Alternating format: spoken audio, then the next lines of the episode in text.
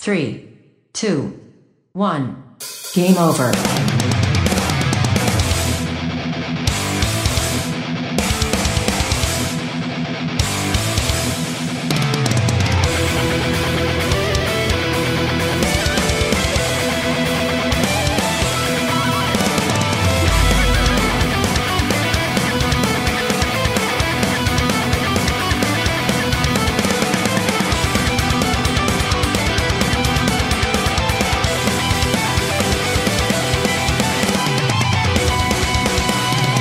Cuando son las nueve y media de este sábado 27 de junio, os saluda el equipo aquí presente, Alex Llopis, Débora López, Mari Puello, Jeco Volcano, Javi Gutiérrez e Isaac Viana al programa 722 y final de temporada 20 de Game Over, el programa de los videojuegos de Radio Despí que emite desde su casa debido a la pandemia presente, así que sois pues eh, o algún niño o algún perro o algún gatete por ahí corriendo o alguna ¡Cállate, moto, niño! algún coche, etcétera, etcétera, pues eh, bueno, que es lo normal, que eso es lo que ocurre. Un programa en el que os contamos las últimas noticias, hacemos un repaso por juegos en Diógenes, viajaremos a Japón, ese país que nos horroriza y nos hace sentir mejor persona al mismo tiempo. Tendremos la cuarta parte y final, esperemos, de la vida y milagros de Peter Mulineux en Cum Laude. Y de nuevo regresaremos a Japón, pero en, esta vez en la loca loca historia de los ordenadores personales, donde en la tercera parte del repaso por las máquinas de, más reconocibles del país, os hablaré del MSX, porque os he hablado alguna vez del MSX, No, nunca. ¿De qué hablas? Cancino. Jamás. pero antes, pero antes, eh, hablemos de ese servicio de streaming que tanto nos gusta aquí. Es ese servicio que sus creadores quieren convertir en el futuro del videojuego. Y que los, y que los jugadores pues pasan mucho del mismo. A pesar de que hay exclusivos, exclusividades para incitar a que pagues. Oye, que esta semana no ha venido Fran, así que no hace falta que nos metamos con Stadia si no quieres. Ah, vale, bueno, pues entonces hablemos de Mixer. Eh, Microsoft ha cerrado Mixer. Mixer, así, de repente. ¿Qué es Mixer? Buena pregunta, mucha... eh, ¿Alguien lo usaba? Es, es- es Oye. donde, es donde había las retransmisiones de Xbox. En serio, en serio. Exacto. Cuando- cuando hacían charlas. en serio, Exacto. incluso porque gente, cositas. incluso gente friki, la que le he comentado la noticia, me ha respondido eso. ¿Qué es Mixer? Mixer es el Twitch de Microsoft. El Twitch que lleva... El Twitch de Microsoft... Mixer es una plataforma de pareja. Ese es el Mythic. El, eh, esa plataforma que Microsoft no sabe cómo metérnosla por la garganta, te la integra en la Xbox, te lo integra en todos lados. Es como el Bing. Bing eh, o sea, es, es el equivalente de Bing del streaming de vídeo. Pues no lo Eh, entiendo, porque te lo juro de verdad, en serio. ¿Para qué funciona Bing? No, que Bing, Bing lo tengo. O sea, Bing sí que lo he encontrado alguna vez por accidente, pero en serio que no me he encontrado nunca Mixer. Pues si has intentado alguna vez compartir tu partida en la Xbox, eh, te, te conecta Mixer. Nada de Twitch. Ah, será, será por eso. Será porque pues, soy un soy un amargado que no comparte sus vídeos por internet. Pero Creo que la única vez que lo he usado fue un E3 que hicieron la presentación de Xbox por ahí o Sí. alguna cosa así. pero pero es que O no sé si fue un E3. Es, que, es que lo más gracioso, ha cerrado Mixer por sorpresa. De hecho, tan por sorpresa que los trabajadores de Mixer se han enterado casi a la vez que el público. Y, ojo, y ojo, ¿y cómo lo ha publicado? ¿Cómo lo ha publicado? En un- nos hemos enterado en un tweet. Mixer. Sí. Bueno, supongo que habrán hecho una nota de prensa, la nota de prensa llega a los medios y los medios han tuiteado y nos hemos enterado. Pero básicamente todo el mundo se ha enterado por un tweet. Básicamente, no, no hay de otra. Sí. Y, O por noticias. ¿Y qué harán? Porque si no, no más. ¿Qué harán en vez de Mixer? ¿Qué harán para competir con Twitch? Eh, ¿Han decidido acoger a Twitch? No. Pasan a asociarse con Facebook Gaming. Y aquí viene la segunda pregunta que me hace todo el mundo. ¿Qué es, El mal se junta con el mal. ¿Qué es, ¡No! ¿qué es Facebook. Gaming? O sea, tú, la de gente... Idea. Todo el mundo que me ha dicho, preguntado qué es Mixer también ha preguntado qué es Facebook Gaming. Pues sí, existe desde hace muchos años Facebook Gaming y paga exclusividad a gente eh, para tener allí gente en exclusiva y etcétera, etcétera. Sí, pero si, tú- si tú tienes Facebook, sí que te has topado con algún, en algún momento con Facebook Gaming. A ver, que realmente el tema de Mixer y tal, no lo conozcas, vale. Pero Facebook Gaming te, te ha saltado aunque sea de, de refilón. Sí, no lo- pero lo que pasa es que no lo distingues porque es un vídeo que está en Facebook y ya está. Exacto. Y te piensas que es un vídeo más de los que hay ahí, de entre los vídeos de gatetes y de gente subiendo cosas ahí al. Pero mi pregunta era, ¿hay alguien de menos de 50 años que use Facebook ya? Yo lo uso a menudo. Eh, Eh, sí, está yo- yo de creo que de cincuenta. menos de 50. No de 50. no, no es por nada, pero Twitter sigue siendo un pozo de mierda inmunda, con lo cual no pienso contactar con mis familiares y amigos por Twitter. Twitter lo uso exactamente para lo que es, es un pozo de Y- mierda inmunda donde básicamente nos vamos a revolcar como gorrinos. Y Facebook Es es, que yo con mi- es- es- es la sala del amor. No, lo que pasa es que en Facebook, eh, si te mantienes alejado de los grupos públicos, donde básicamente tienes Twitter, pero para incels, y eso que Twitter ya es bastante alt-right, eh, eh, los grupos privados, los grupos que tienes con tus familiares, los grupos que tienes con tus amigos, es mucho más organizado. Yo sobre todo, por ejemplo, lo uso para organizar eventos. Esas cosas que vosotros... No, porque vamos a hacer el poll por no sé qué página y nos vamos a coordinar por WhatsApp y luego vamos a usar no sé qué otra cosa para... No, mira, todo eso lo tienes en una sola plataforma que vale que el único problema es convencer a la gente para que se apunte. Yo con mis familiares y amigos hablo en persona. ¡Ay! Ya está, la del viejo mundo. Porque la mejor red social es, la- es el bar. Porque ¿quién, Menos- ¿quién, quién Sí, menor de en el 50 bar hay cerveza. ¿Quién menor de 50 años usa Facebook? Yo hablo en persona. Las redes sociales es mirarse la cara en un bar. ¡Ay! Que ¡Ay! yo no- tenga más de 60 no quiere decir que vosotros seáis jóvenes, ¿vale?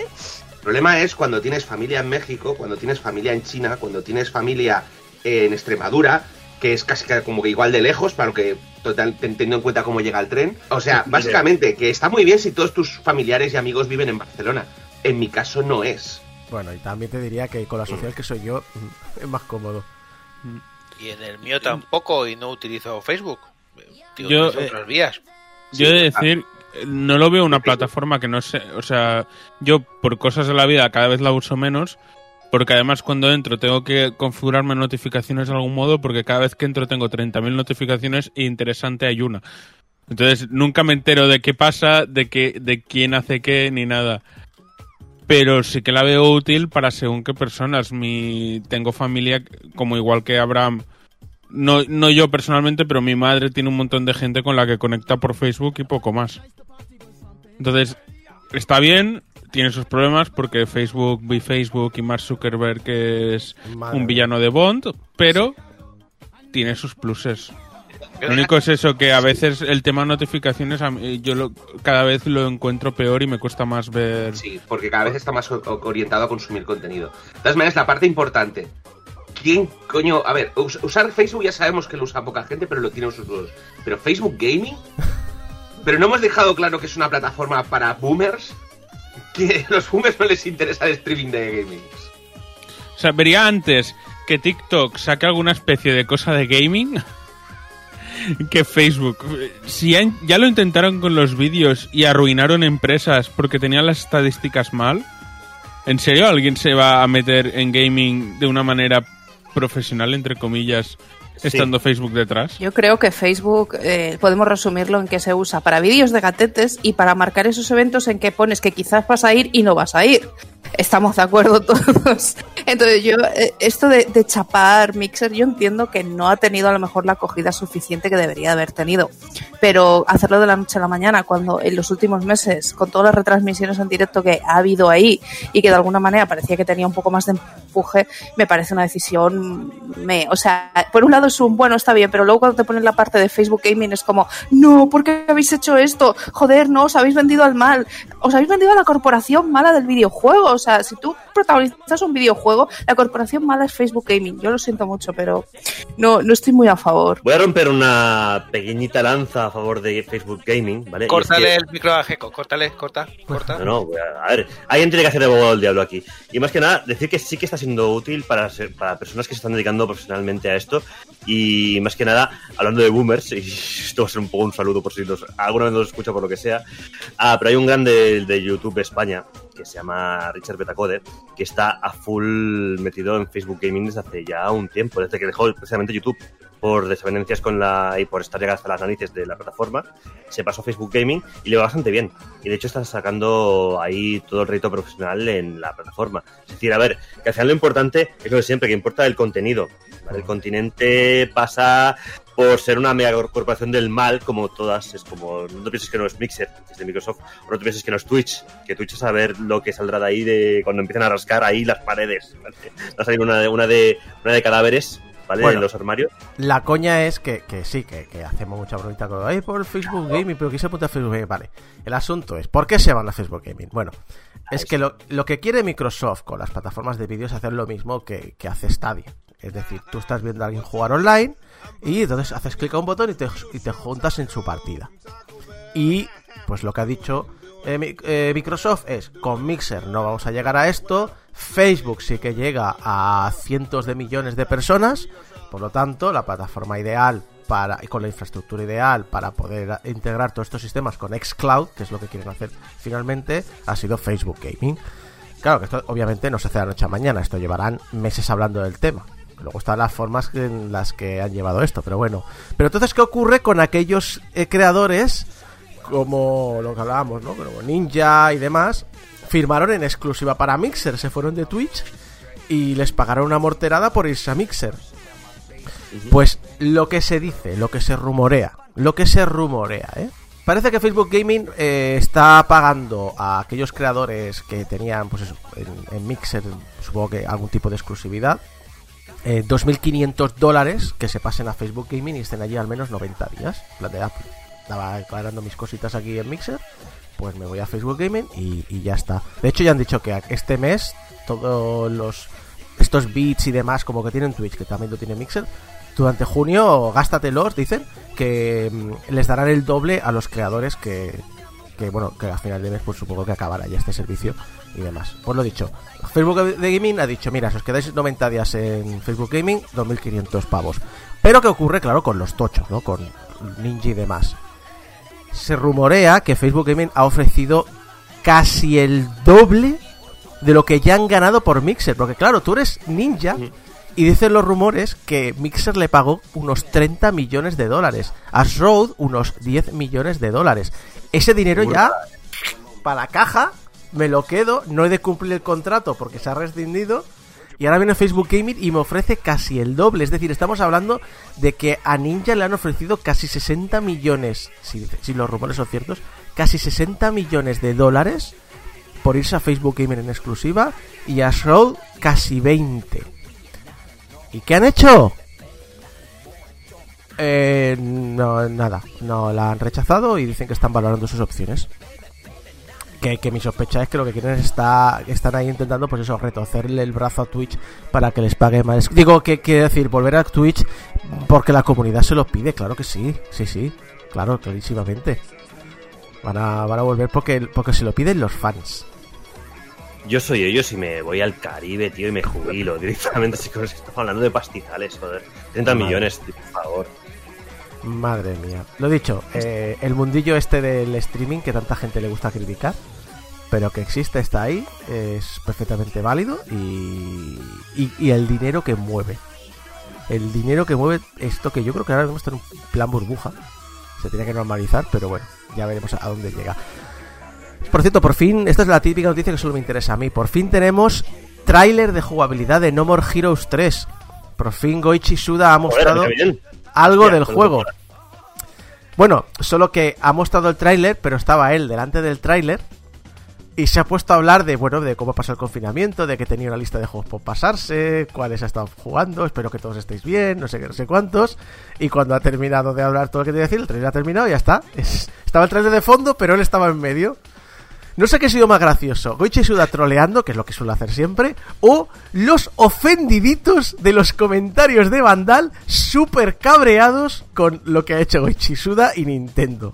Pero, Isako, dime que estaba en el váter, en la taza del trono ahí, haciendo el. Porque además es tan Goichisuda de estar ahí sentado en el trono eh, haciendo la presentación del No, juego. es- fue algo mejor. Es que eh, esto fue em, con motivo de un evento también, rollo estos directs y demás, de estos plays que hacen en... Pero en Japón, Mm. una- una- una- una- un evento de presentar juegos en Japón. Y entonces él salió como, como al principio, ¿no? Rollo, pues sale con el logo. Era un croma, entonces él salía por detrás con todo el logo del evento. Pa, pa, pa, y se pone a hablar. Y en estas que el logo se va y sale el unas escenas de. O sea, una- un combate de No More Heroes 3. y, Ah, cuando te- y cuando él va a estar a punto de terminar de hablar, se quita eso, se vuelve a poner el logo del evento y dice: Bueno, y, y espero que los juegos que muestren en este evento sean muy interesantes. Y obviamente no ha Y se mostrado No Heroes 3. Me estaba imaginando rollo como lo que decía Borja Pavón, ¿no? Eh, ¡Explosión! ¡Mi nombre, explosión! Ha ido a trolear muy fuerte. Y, y yo iba a hacer un chiste muy terrible como a- sobre cómo a Goichi Suda le sudaba bastante todo Se esto, suda. así que hacía, hacía honor a su apellido. Se la suda a 51 pueblos, sí. Pero no, voy a pasar.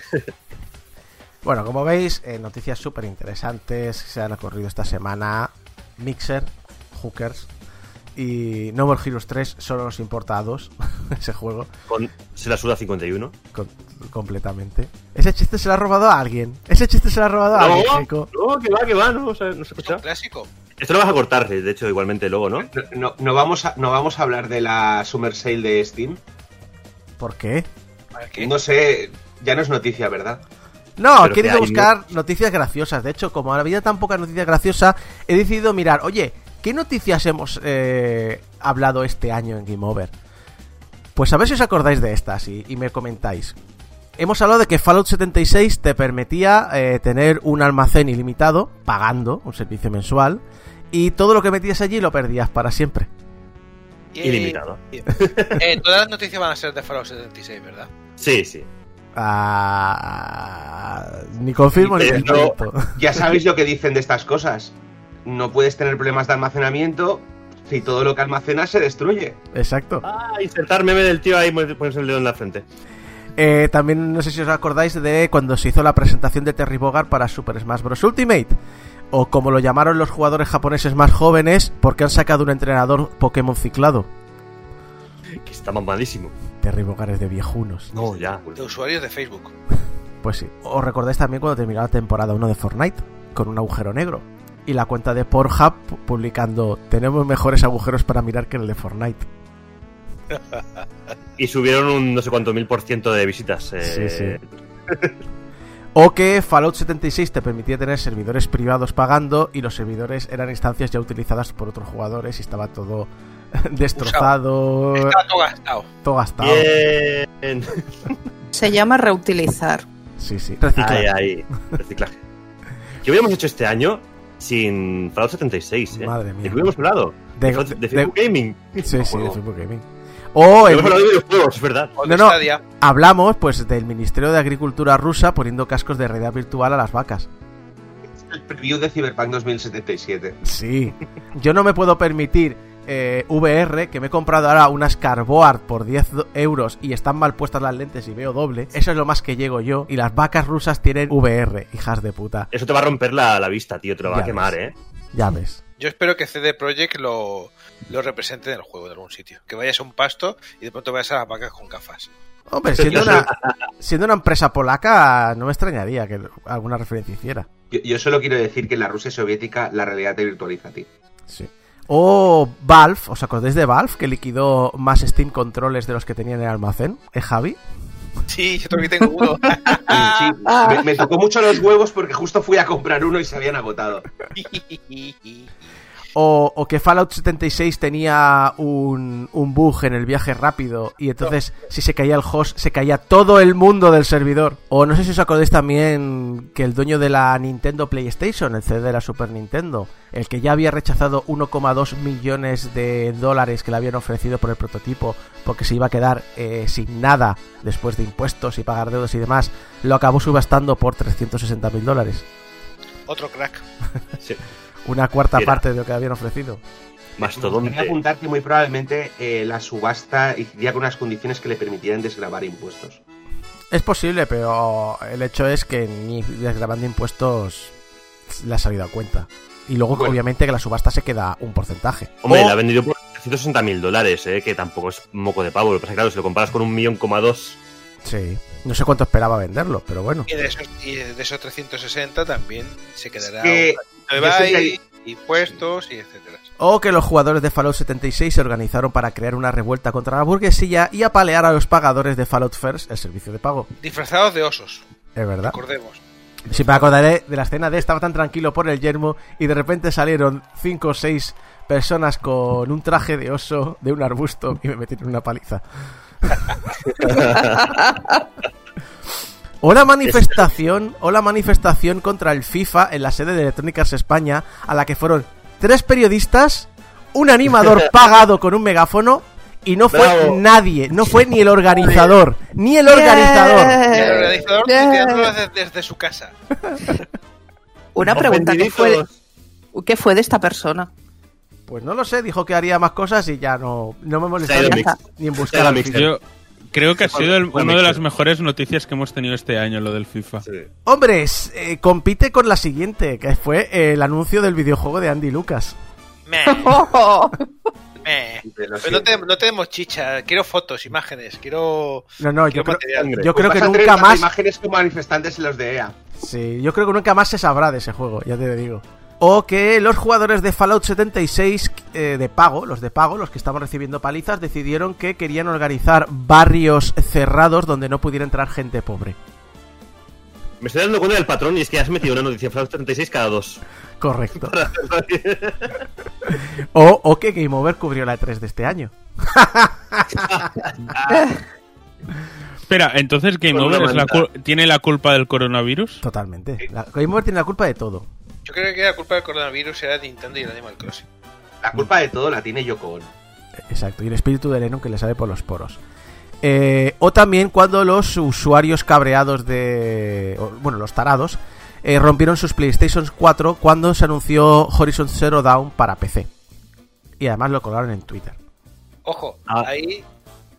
No, digo, ahí al nivel de los que ya se ha visto por Twitter a más de uno, Sí. con los discos de The Last of Us rotos. The Last of Us parte 2, el disco roto. ¿Ah, sí? sí?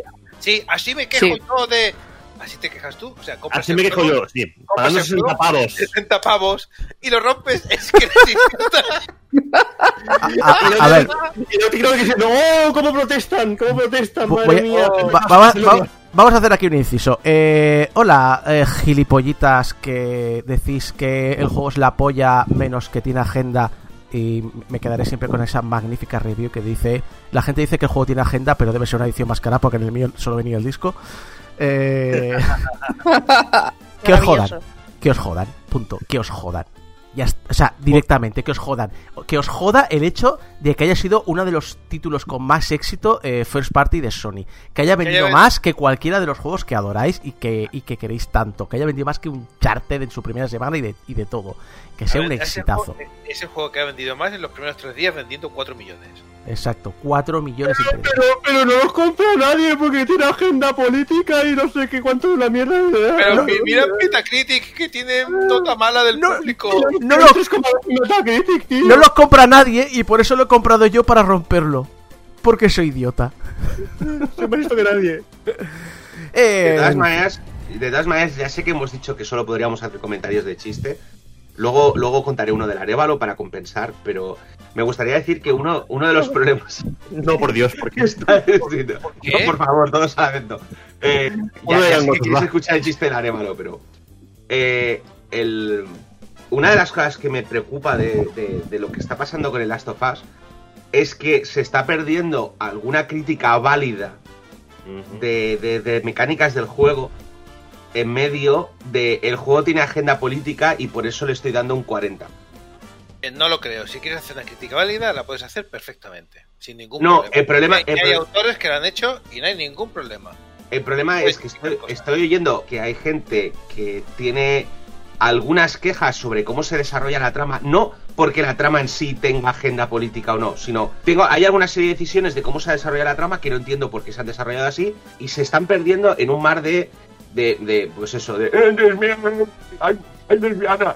Ha pasado algunas veces esto en el pasado y generalmente este ruido, esto, los quejicas eh, gritan mucho y enseguida se va el ruido al mes, se ha ido el ruido. Entonces eh, ahí es cuando vuelven y se- ahí volverán los, los eh, toda la guerra. Es decir, Y, a- y ahí estará el análisis de Game Over en la siguiente temporada. y ahí, y ahí tendremos el comentario en iVoox de, oye, vais muy tarde, ¿no? Comentando el juego.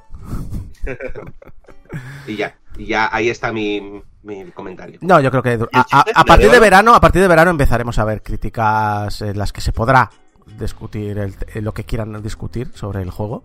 Eh, simplemente deja que pase la marejada y ya está, porque no deja de ser uno de los grandes títulos de- del año. Así que Mm. estas cosas es Pues esto que son dos payeses que están eh, en las afueras del No. pueblo y uno está tratando No de falta, en serio. pisar una gallina ¿qué y, y dice ahora? el otro, pero a ver, ¿qué haces tú pisando una gallina? Dice, no, que estoy tratando de montarme al ave para ir a Madrid. Vale, ya tenemos toma falsa de mierda. No, no, no, seguir, no. por favor. A ver, tenéis que saber que cuando alguien va a hacer esto es mejor dejar de que lo haga y acabamos antes. Eh, Sí, está, pues seguimos, hecho, con, seguimos. seguimos con eso, no seguimos con, seguimos con indignaditos o no sé qué es. El, el vecino madrileño de 77 años que fue multado cuando nada más, nada más sí. ocurrió el estado de alarma por saltarse el confinamiento para ir a cazar Pokémon. El héroe. Nos hemos olvidado Sí, sí. ya. Ese señor No, sí no, que es un no. true gamer. Nunca. Ese señor, ese señor mayor que va andando por ahí, llegaré a ser el mejor, el mejor que habrá jamás. Esto probablemente pero- fue una de las primeras noticias que, que hicimos desde que nos conectamos desde Disco para grabar este programa, ¿eh? Sí, sí, sí. ¿Qué Pero no llegará al nivel. No llegará al nivel del señor ese, creo que en Japón de sesenta y pico años que va con no sé cuántos teléfonos móviles Oh, sí, para ir cazando los Pokémon. no llegará ahí. O también, otra noticia, los jugadores de Fallout 76 que fueron desalojados de sus campamentos porque los personajes no jugables de la expansión necesitaban el hueco donde estaban ellos. La indignación de Mari, aquí sindicalismo, anarcosindicalismo. Hay que parar los desahucios ya. O también cuando estos mismos NPCs que incluyeron, pues te los llevabas de compañeros de aventuras y te robaban el arma. Eh, has juntado dos, dos noticias de Fallout 76 juntas. ¿A que sí? Has roto el patrón. Te, te he sorprendido ahí, te, te he driblado. Me has hecho ahí el lío. Cabrón. O cuando Square Enix parcheó Final Fantasy IX para Steam y te borraba todos los, archiva- eh, todos los archivos del juego. Menos el launcher. Ajá. Gracias, eh. Gracias. No pasó nada, no pasó nada. Eh, lo parcheó colgando una versión beta tres años anterior. Y ya de paso te borra las partidas. Todo solucionado. Japoneses porteando para PC, que puede salir mal. Nunca Exacto. pasó nada. O- Os recuerdo, os recuerdo que no es el único que ha hecho esto. Que había, había un juego que el desinstalador eh, te borraba todo el disco duro. Sí. Y la, el- o sea, abrieron un ticket, abri- abrieron un ticket para denunciar. O sea, y el, el comentario número uno del ticket de, de- de- el juego borra todos los archivos es el desinstalador consigue su objetivo, que es desinstalar el juego. Minecraft. Eso, eh, he, he tenido programadores con respuestas similares a bugs que, he puesto yo, o sea que sí. Era el El, Minecraft. des- ¿no? el desinstalador que los instale Sí, era el. Minecraft Dungeons, era el desinstalador del Minecraft Dungeons. Un día, Javi, el año, que- eh, la temporada que viene tenemos que hablar de Minecraft Dun- Dungeons, aunque solo sea de refilón, ¿eh? Bueno, podemos hacer análisis conjunto. Sí, sí. Pues va, va a durar, va a durar tres minutos, Puede, puede ser. como la profundidad del podemos- juego. Lo podemos meter como Diógenes porque creo que no nos ha gustado a nadie de los que estamos aquí. Hostia, yo el tráiler me pare- tenía muy buena pinta, lo quería Eh, probar, el pero tráiler tenía muy vuestras buena pinta. opiniones... El trailer tenía muy buena pinta, lo tienes en Xbox, lo puedes probar. Sí, está en Ah, Game Pass. Yo creo que aguante 15 minutos. No, no, no, yo me lo voy a pasar por mis cojones. O sea, yo sí. opino de los juegos porque, porque- o sea, generalmente porque me los he pasado. Pero, bueno, ya hablaremos. También os quiero recordar, hablando de juegos, el que sacó Amazon, Crucible, que ese juego que no se enteró nadie de su salida. Probablemente Hombre, ni los propios desarrolladores. Pero A después ver. despegó y. No. Sí, sí. No, no. Pero Des- a ver, es despegó, que pero el, no. juego no está, el juego claramente no está terminado, porque yo voy leyendo noticias en, en ¿cómo se llama esto? En Rock, en Rock Paper Shotgun, que es el único blog de videojuegos que vale la pena, aparte de Game Over. Eh, No somos un blog. Bueno, ya me entiendes. Eh, y básicamente lo que dicen de Crucible, y lo siento por los que tenéis blogs de noticias. Eh, lo- y, tengo que reconocer que básicamente es noticia que leo es Crucible va a quitar tres modos de juego. Sí. Crucible va a añadir un modo de juego nuevo. Crucible va a quitar O sea, jugadores. hace, hace unas añadir- semanas, hace unas semanas hablamos y Crucible tiene tres modos de juego y va a quitar dos. Y del que tiene va a añadir funciones básicas. Básicas que tiene todo juego, pero que Crucible por algún motivo no tiene. ¿Cómo era lo que El dijiste? juego, eh, pero Amazon, realmente el juego estaba terminado. Y no me refiero terminado en plan de. No, es que estamos en beta. No, no. O sea, es, la impresión que tengo yo cuando leo las noticias es que, que esta gente no terminó el juego. Colgó los assets. Pero, los a ver, puso en- tú puso, lo pu- puso un juego genérico llamado shooter.exe. Exacto, la carpeta esa que dijiste la otra vez, Sí, shooter.exe. shoot- shooter.exe. Es como. Nos hemos bajado una- un tutorial de. Unity y, y estamos haciendo el juego sobre la marcha. O también la Yo sigo noticia. pensando que es una leyenda urbana o algo, que Amazon en realidad no ha sacado el juego. Es una broma. No, no, que he visto ya anuncios de Crucible en Facebook. No, y eh, vamos a pasamos a noticia, que esto es solo un repaso rápido. Guinness, Guinness, que pidió al récord del mundo de Super Mario Bros. una copia de su intento para publicarla en sus redes e inmediatamente impugnó cientos de vídeos de todos los usuarios del mundo que habían eh, intentado y habían publicado sus intentos de batir el récord en sus canales de YouTube. Porque eh, todo, todo intento de superar el récord del mundo de Super Mario Bros. pertenece a Guinness. Ah, bueno, y también una, una noticia que no sé si os sonará, eh, también hablamos de Google Stadia. Nah. Uh, Esto ha sido un poquito el repaso del, del año, las noticias que han habido este año. Eh, dejadnos comentarios en las redes sociales sobre cuál, no de esta, sino este año, ¿qué, noticias recordáis que os haya hecho más gracia o que os haya parecido más patética? O comentádnoslo que nos hará gracia, eh, nos hará gracia verlo. Entrar en Discord, en nuestro Discord eh, de Game Over y comentarlos también por allí. Así que eh, podemos hacer un repaso por lo dicho, por lo que nos ha hecho más gracia del año, porque las noticias, por muy serias que sean, y hablemos pues lo típico de pues campañas de acoso y estas noticias que últimamente por desgracia están saliendo, también tienen otra parte mm, bastante positiva, que es cuando alguien la caga y la caga bien. Y cuando alguien la caga con muchos millones, nos hace aún más gracia. Por cierto, que las noticias que estamos pidiendo que os hayan hecho gracia sobre videojuegos. Eso. Lo de que Ortega Smith se puso malo, aquí no. Eso, eso ya para el, para el privado de Mari. Exacto. Podríamos hacer un spin-off que sea Mari poniendo a parir a todo. Mari se caga en todo. Yo lo, yo lo compraría.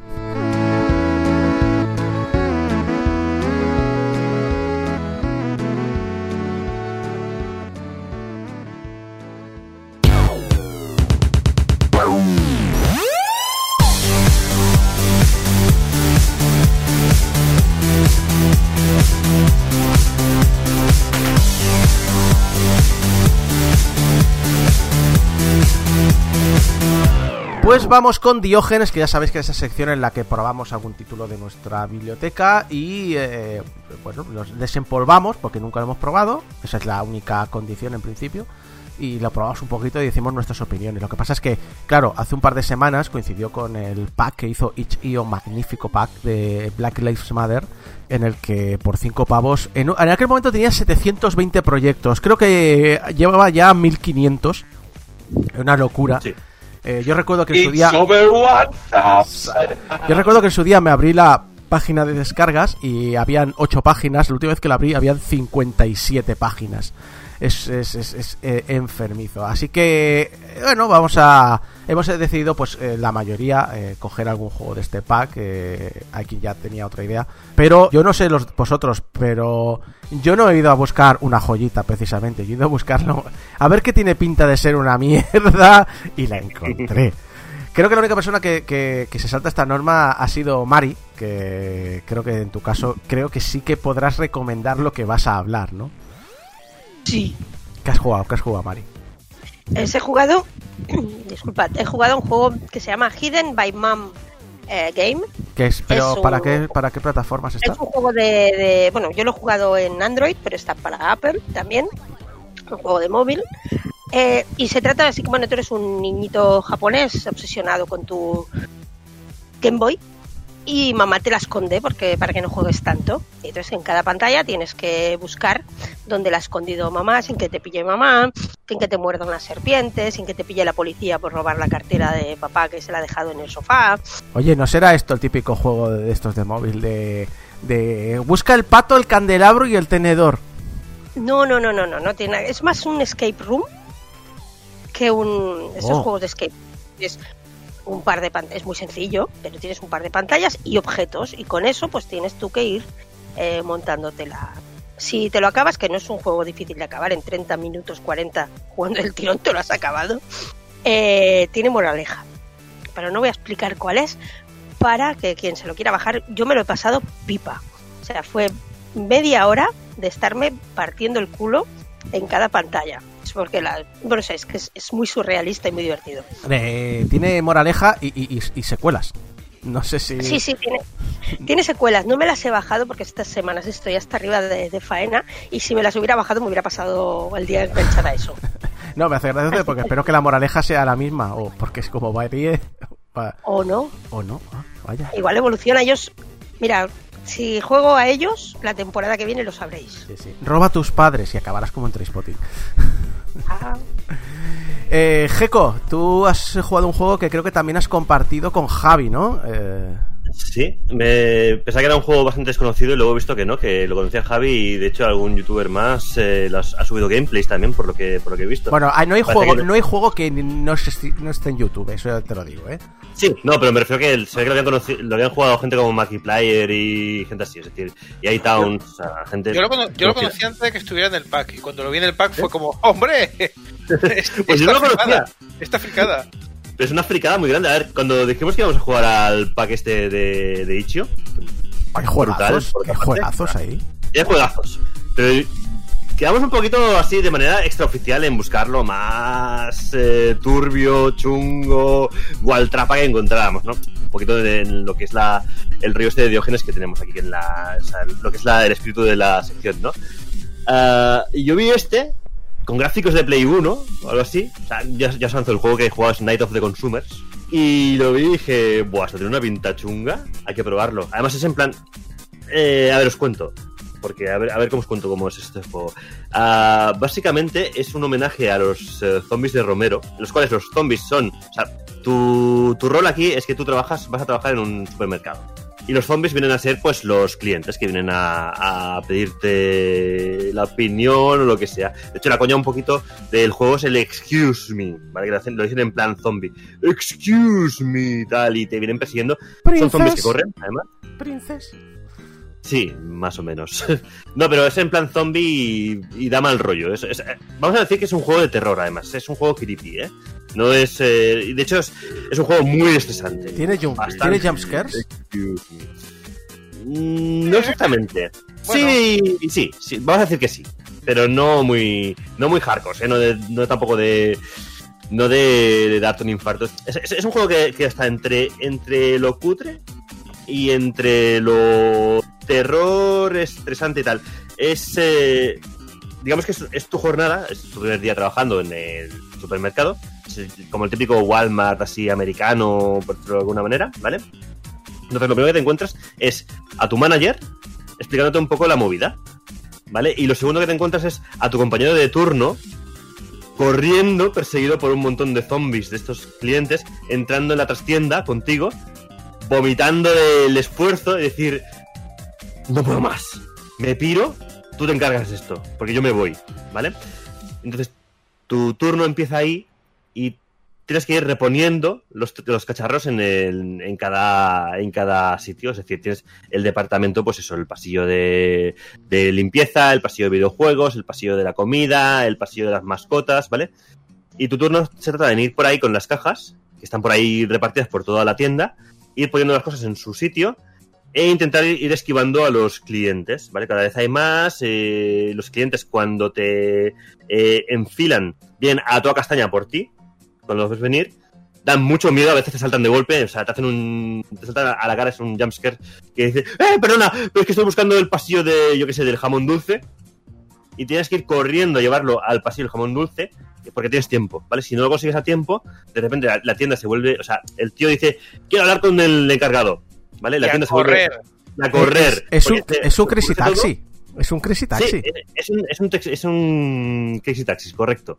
Pero chungo, y en versión turbia y en versión terrorífica, porque todo se vuelve oscuro, las puertas hay cadenas, no puedes salir de ahí, y el encargado te persigue. ¿Vale? Tu única opción es coger una caja y lanzársela a la cara tal como venga. Pero es imposible. A mí no, no me ha salido nunca, ¿vale? O sea, perdona, perdona. Si alguna vez trabajo en, eh, en atención al cliente, tiene que ser en un sitio que me permita coger una caja y tirársela al cliente a la puta Al cara. encargado. No, no, y al cliente también. De hecho, mola porque a veces el cliente te viene a buscar algo y tú con la caja se atiras, lo tumbas y sales Y a por correr. a exacto. Y tienes que conseguir llegar hasta, hasta la zona de, Segura, de sí. trabajadores más cercana que haya.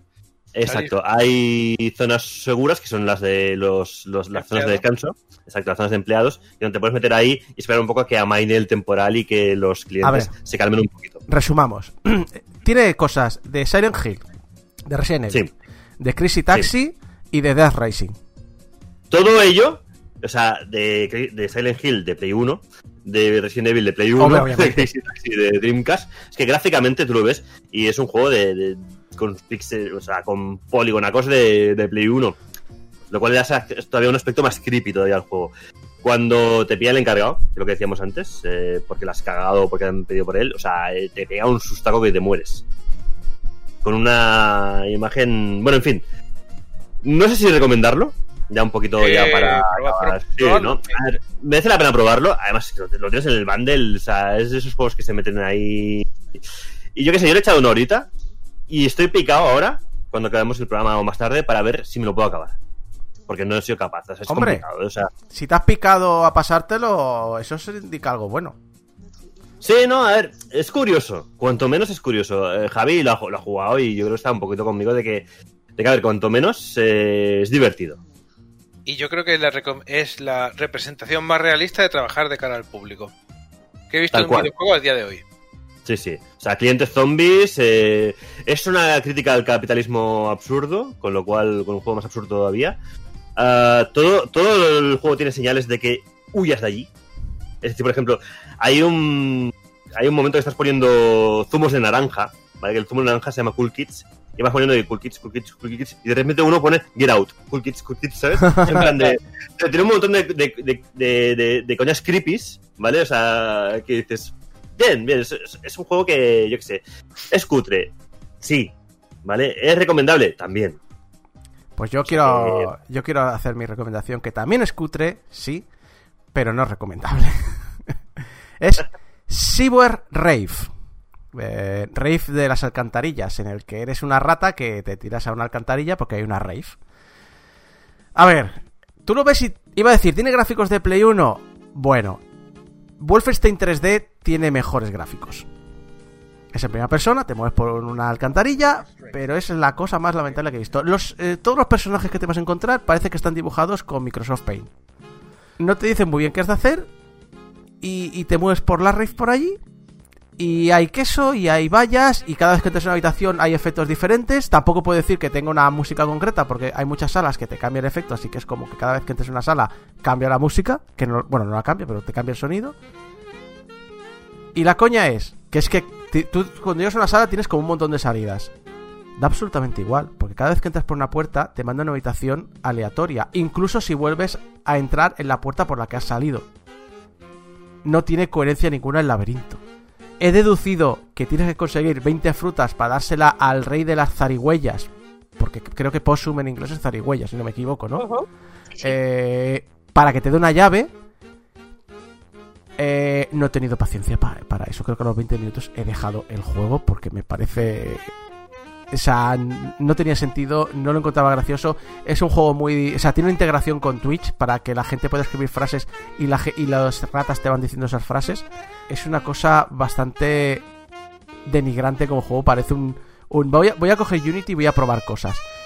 La coña está en que digo, voy, voy a ir a la página de la tienda de Chio y voy a ver. Bueno, pues hay pero cientos de comentarios ultra positivos con el juego. Pero no de manera irónica, ¿eh? Diciéndolo en serio. Y yo no sé si es que como nunca he ido a una rave me estoy perdiendo algo.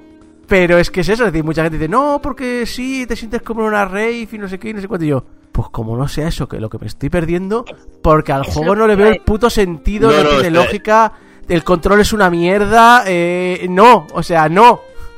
Y saco, esto es como una vez que hablé en el- la sección aquella que tengo por ahí, la de alguien tenía que hacerlo, la de, los, la de los juegos regalados a mala hostia en Steam, ¿vale? Hay un juego llamado Bad Rats, por ejemplo, que es famoso por eso, que es malo como, vamos, malo como mandar a la abuela por, a por droga. Es una mierda. Tiene eh, opiniones extremadamente positivas, pero porque se ha convertido en eh, una coña directamente. Entonces yo creo que esto va un poco por ahí por el tema, por el río de cachondeo. No te has perdido ninguna rave, ¿eh? No, pero yo creo que sí que tiene, o sea, no que esta cosa haya perdido una rave, yo tampoco, pero la, la sensación, yo cuando lo poco que he visto de, de las raves y, de, y alguna vez que he estado cerca de, de un sitio donde había una, eh, la sensación de agobio solo de imaginarme estar ahí con ese ruido y esa gente, yo creo que, que debe ser eso, que realmente estar en una rave debe ser esa puta mierda de experiencia Pero, a que tú has pero- tenido. Pero, pero yo, yo a lo mejor, yo a lo mejor como persona introvertida que me agobia la, pues el, el demasiados inputs, eh, puedo entenderlo, pero es que hay mucha gente que es al contrario, que esas cosas le molan. Pues el juego les ha molado. Yo tengo que decir que me lo miré por encima y me, me pareció curioso. eh, a- a- a- estoy de acuerdo contigo de que los gráficos son así, pero yo creo que está hecho a posta. Sí, sí, sí. Y A los gráficos no lo y- critico, eh, realmente los la gráficos no lo estética, la estética es muy deliberada y el juego es un poco desorientante, pero es curioso. Yo, muchos de los juegos de Aichayo que me. Yo me hice como una lista y, y lo que he ido mirando algunas veces son directamente gameplays, porque no me fiaba de los resúmenes. Sí, sí, sí. Y Y eh, el gameplay de. Curiosamente, el gameplay de las Seaway Rats me llamó la atención. yo he visto a Vinny Saus pasarse el juego y, eh, y he decidido que no voy a perder el tiempo en pasármelo. Especialmente porque tiene un control horrible. eh, hay unas. De repente hay unas salas de plataformas. ¿Y sabéis esa puta mierda de los juegos de plataformas en las que la plataforma se mueve pero tú no te mueves con la plataforma? Lo tiene. O sea, ya es bastante malo tener un juego de plataformas en primera persona cuando los controles son malos, cuando encima además te añaden ese problema. O sea, o sea, que yo me pasé las plataformas del primer Turok y aún así me parecen mejores que estas. Con diferencia. Así que no. Yo no os lo recomiendo. Si tenéis el pack, podéis probarlo. Y si no, pues vais a YouTube y le echéis un ojo. Pero yo creo que tiene mejor pinta que, que feeling cuando lo pruebas. Débora, ¿tú qué has probado? Porque es un título que, que hace tiempo que tengo ganas de probar, aunque sea solo para perder 10 minutos.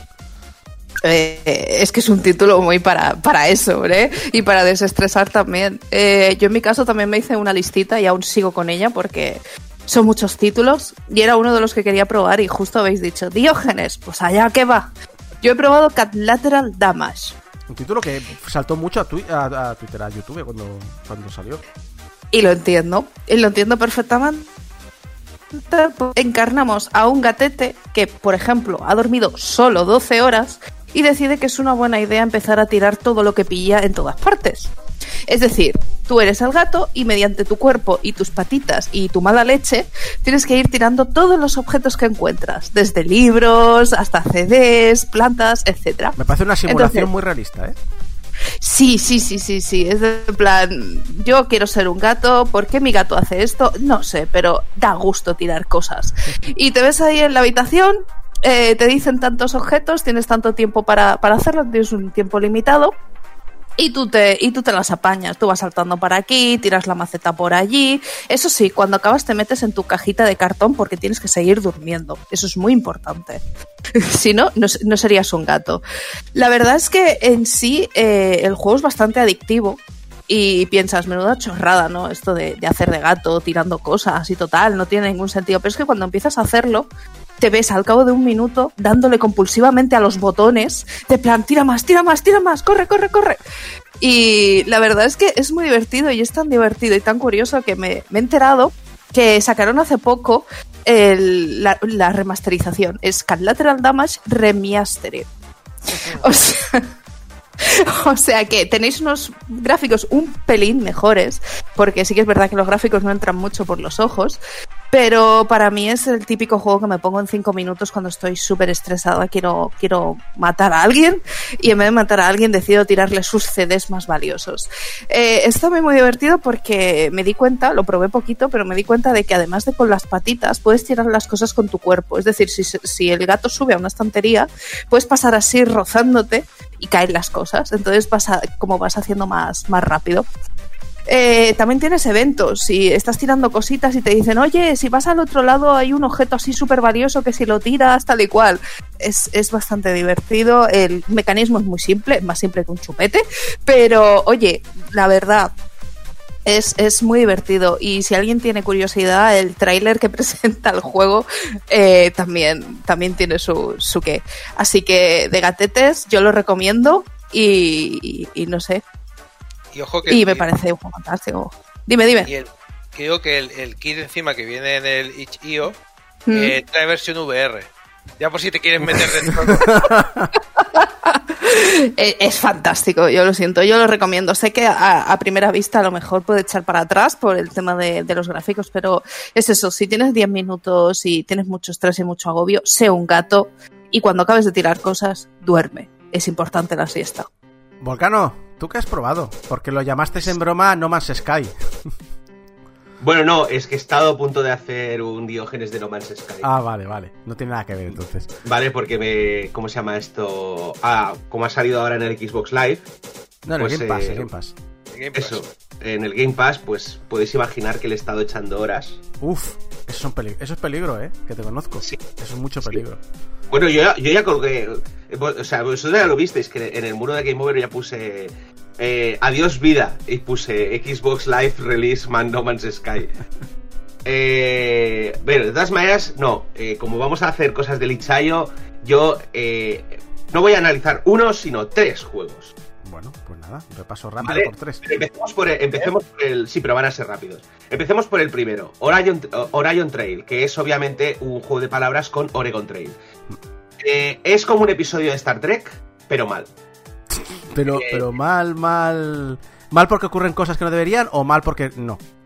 A ver, Oregon Trail era una simulación. Es cierto que había muchas cosas que estaban al azar, pero tu planificación era lo que determinaba si tenías éxito o no. Eh, eh, evidentemente, podías tener un caso extremo de mala suerte y morir, pero el problema es que casi todos los juegos que salen hoy en día eh, usan demasiado Random Numbers Generation para alargar el juego. Que tenemos, o sea, para mí, por ejemplo, el clásico es la- el- ese que la gente disfruta tanto, que es el Faster Than Light, pero que a mí eh, el, el que tengas que tener la puta suerte de tener una combinación ganadora, eh, lo siento, no me gusta jugar a lotería, tampoco me gusta Faster Than Light. Y Orion Trail tiene más o menos el mismo problema. Tú eliges tu propia eh, tripulación de Star Trek con unas estadísticas, te encuentras en una serie de eventos generados al azar, y a veces tienes suerte y a veces tienes no suerte. Y si no tienes suerte, pierdes cosas. Si pierdes demasiadas cosas, mueres. Eh, los gráficos están bien, el juego parece entretenido. Es de lo más potable que he probado estos días. Luego tenemos Moonbase, o perdón, Moonbase, ¿vale? Porque como parecía que íbamos a hacer juegos de gatitos, me bajé uno del juego de gatitos. ¿Vale? Es una especie de eh, nave de simulación de base estelar. Tienes una, es una misión, eh, tienes que... es- estás se supone que en la luna, pero es una luna en la que hay plantas. No hay oxígeno, pero hay plantas. Porque todo el mundo sabe que las plantas no necesitan oxígeno para funcionar. Eh, recoges recursos, eh, creas eh, cosas con esos recursos para poder recoger recursos que están más lejos. Eh, me mata el grinding eh, y para eso ya estoy jugando al No Man's Sky. Aunque eh, tiene gatitos, o sea que en cierto modo es mejor. Y por último, Space Mine, Space Mine, Space Mining Clicker. Hay que decir, eso no, con lo- el- no lo conozco. Ya con el nombre tendría que, hacer- tendría que daros un poco de tirria porque cualquier cosa que ponga clicker no debería ser, no debería existir en este mundo. Pues Abraham. Menos cookie. Abraham, Cookie te conozco y te, te gustan mucho los clickers. Me gusta mucho el cookie clicker. Pero Has, todos los has demás tenido más clickers que tenías uno que generaba gallinas. Cierto. Y estuve muchos años jugando a él. Yo voy a decir que, que- no, son los, no son los de Last of Us, entonces. No, Bueno. no, no. Eh, Space Mining Clicker es un eh, experimento del autor de hacer un juego clicker. Eh, el experimento fue un éxito, el juego es una puta mierda. A ver, se nota que el señor este tenía eh, tiempo, tenía un... A ver, este señor, como buen programador de videojuegos, hizo lo que tiene que hacerse, que es... Yo tengo un presupuesto limitado, tengo un tiempo limitado y no puedo dedicarme a hacer un juego perfecto, tengo que hacer un juego. El juego tiene fallos, el juego no es perfecto, el juego eh, tiene un principio, un final y es funcional. Así que... mm, vamos, Hemos aprendido la experiencia, otra cosa. exactamente. Eh, ¿Os recomiendo que lo juguéis? Pues no, porque básicamente tenéis cosas mejores que hacer en vuestra vida. Y ya está, estos son mis tres juegos. Y Javi, ¿qué, qué tenías tú entre manos? He jugado también a varios del, del pack. Eh, entre, entre unos el Night of the Consumer. He, he probado varias cosas. Uno que se llama Feral, que es de puzzles. Una, una mini- un minijuego de narrativa que se llama Kids.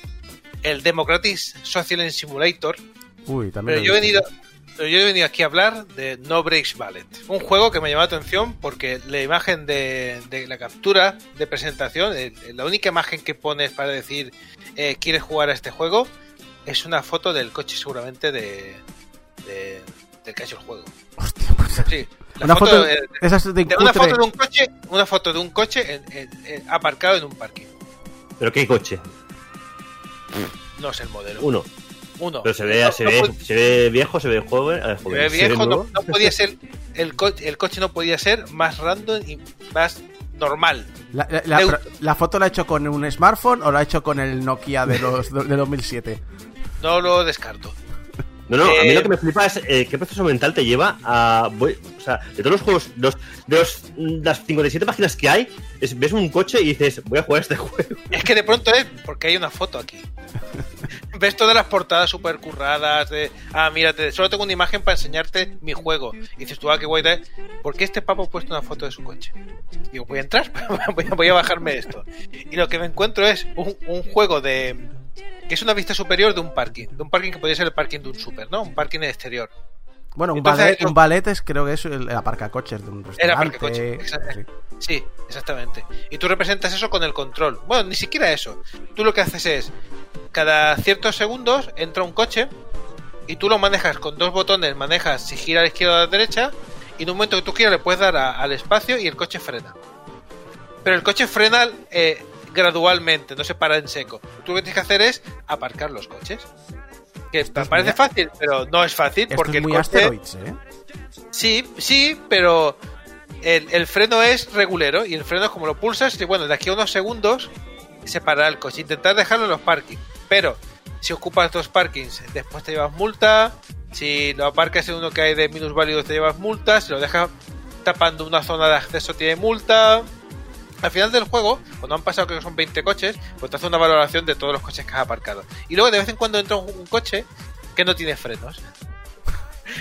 Entonces tienes que ir dando vueltas hasta que de manera natural el coche se va parando y lo intentas dejar en un, en un parking. Es súper simple, súper sencillo, pero me, me, me eché un rato más rico jugando a, a la chorrada esta que, perdona, a que mí- mereció, la, a mí me has- la pena la foto del coche. A mí me has vendido el juego, ¿eh? Sí, además pone que pueden jugar hasta cuatro jugadores. Fantástico. Oh, O sea, eh, yo eh, yo veo que yo veo esto en la comida de hoy, en la comida de Game Over de la semana que viene, ¿eh? sí, la comida Lo- de lo- empresa. Lo, lo compro. Sí, sí.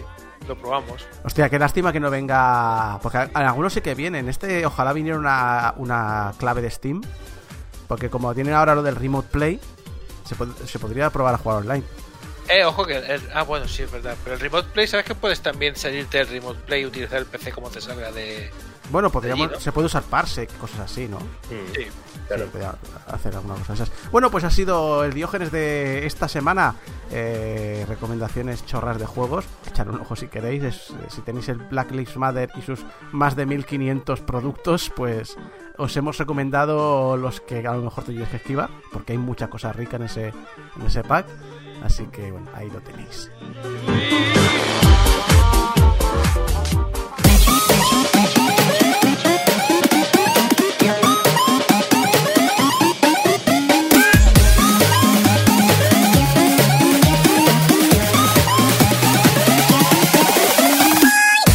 Continuamos con Japón, ese país que nos horroriza y al mismo tiempo nos hace sentir mejor persona. Ese país que tiene anime para todo.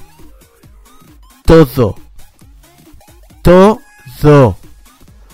Por ejemplo, Okamoto Industries, que es una empresa japonesa dedicada a vender productos industriales y bienes domésticos, incluyendo condones. Así que han lanzado Condom Battle Goro, donde Goro, el protagonista, se convierte en un combatiente de condones y junto con sus amigos viven aventuras explicando la importancia de usar correctamente estos. Han lanzado cuatro episodios de una serie de 56. Solo que los episodios que han lanzado son el 1, el 19, el 45 y el 56. Así que no esperéis que vayan a lanzar el resto. Y, y toda esta tontería de anunciar una serie de condones es para anunciar la línea de condones eh, modelo 0,01 realmente, que tiene 0,01 milímetros de espesor. Pero con la tontería, pues eso, una serie de anime sobre luchadores de condón. Obviamente con, con girito de padre desaparecido, mejor amiga, bla bla bla bla bla bla bla. Eh, no sé qué pensar realmente de, de esto, pero... ¡Hazte con todos! Tal cual, tal cual. Eh, no es la primera vez que Okamoto toca el tema anime. Eh, el año pasado, junto con el gobierno japonés y una organización para la prevención del SIDA, estuvo regalando condones con temática Sailor Moon. Que yo diría que simplemente el hecho de recordarte que podrías tener un accidente y tener una hija como Chibiusa ya basta para convencerte de que uses condón. Yo, yo solo quiero decir una cosa sobre el anime este de condones. Es muy grandioso que al final de cada episodio, en vez de poner to be continued, pone to be condom. Hacen un montón de juegos de palabras muy malos con, con el tema condones. O sea, pero sí, pero terribles. O sea, y est- estoy viendo imágenes y no sé si sacarme los ojos o aplaudirles por lo grandioso que es. Sí, es animación flash mal. Es eh, animación... Es, es peor que la animación de los 80 que tanto criticamos. y yo juraría que el malo es una parodia de, de- de un malo de Gundam, Muy pero necesitaríamos a alguien con más experiencia. Pero siguiendo con el tópico de que los frikis no tienen sexo, eh, los juegos de citas. Que ya sabéis, los juegos de citas normalmente pues eh, terminas el juego y eres feliz para siempre con tu pareja. Porque todo el mundo sabe que una vez conseguido la novia, eh, ya está, la relación es, eh, se queda ahí congelada en el tiempo. Para siempre, para toda la vida. Eh, Love Plus de Konami, juego del que ya hicimos mucha broma hace muchos años, eh, le añadió un girito nuevo a este tipo de género de juegos.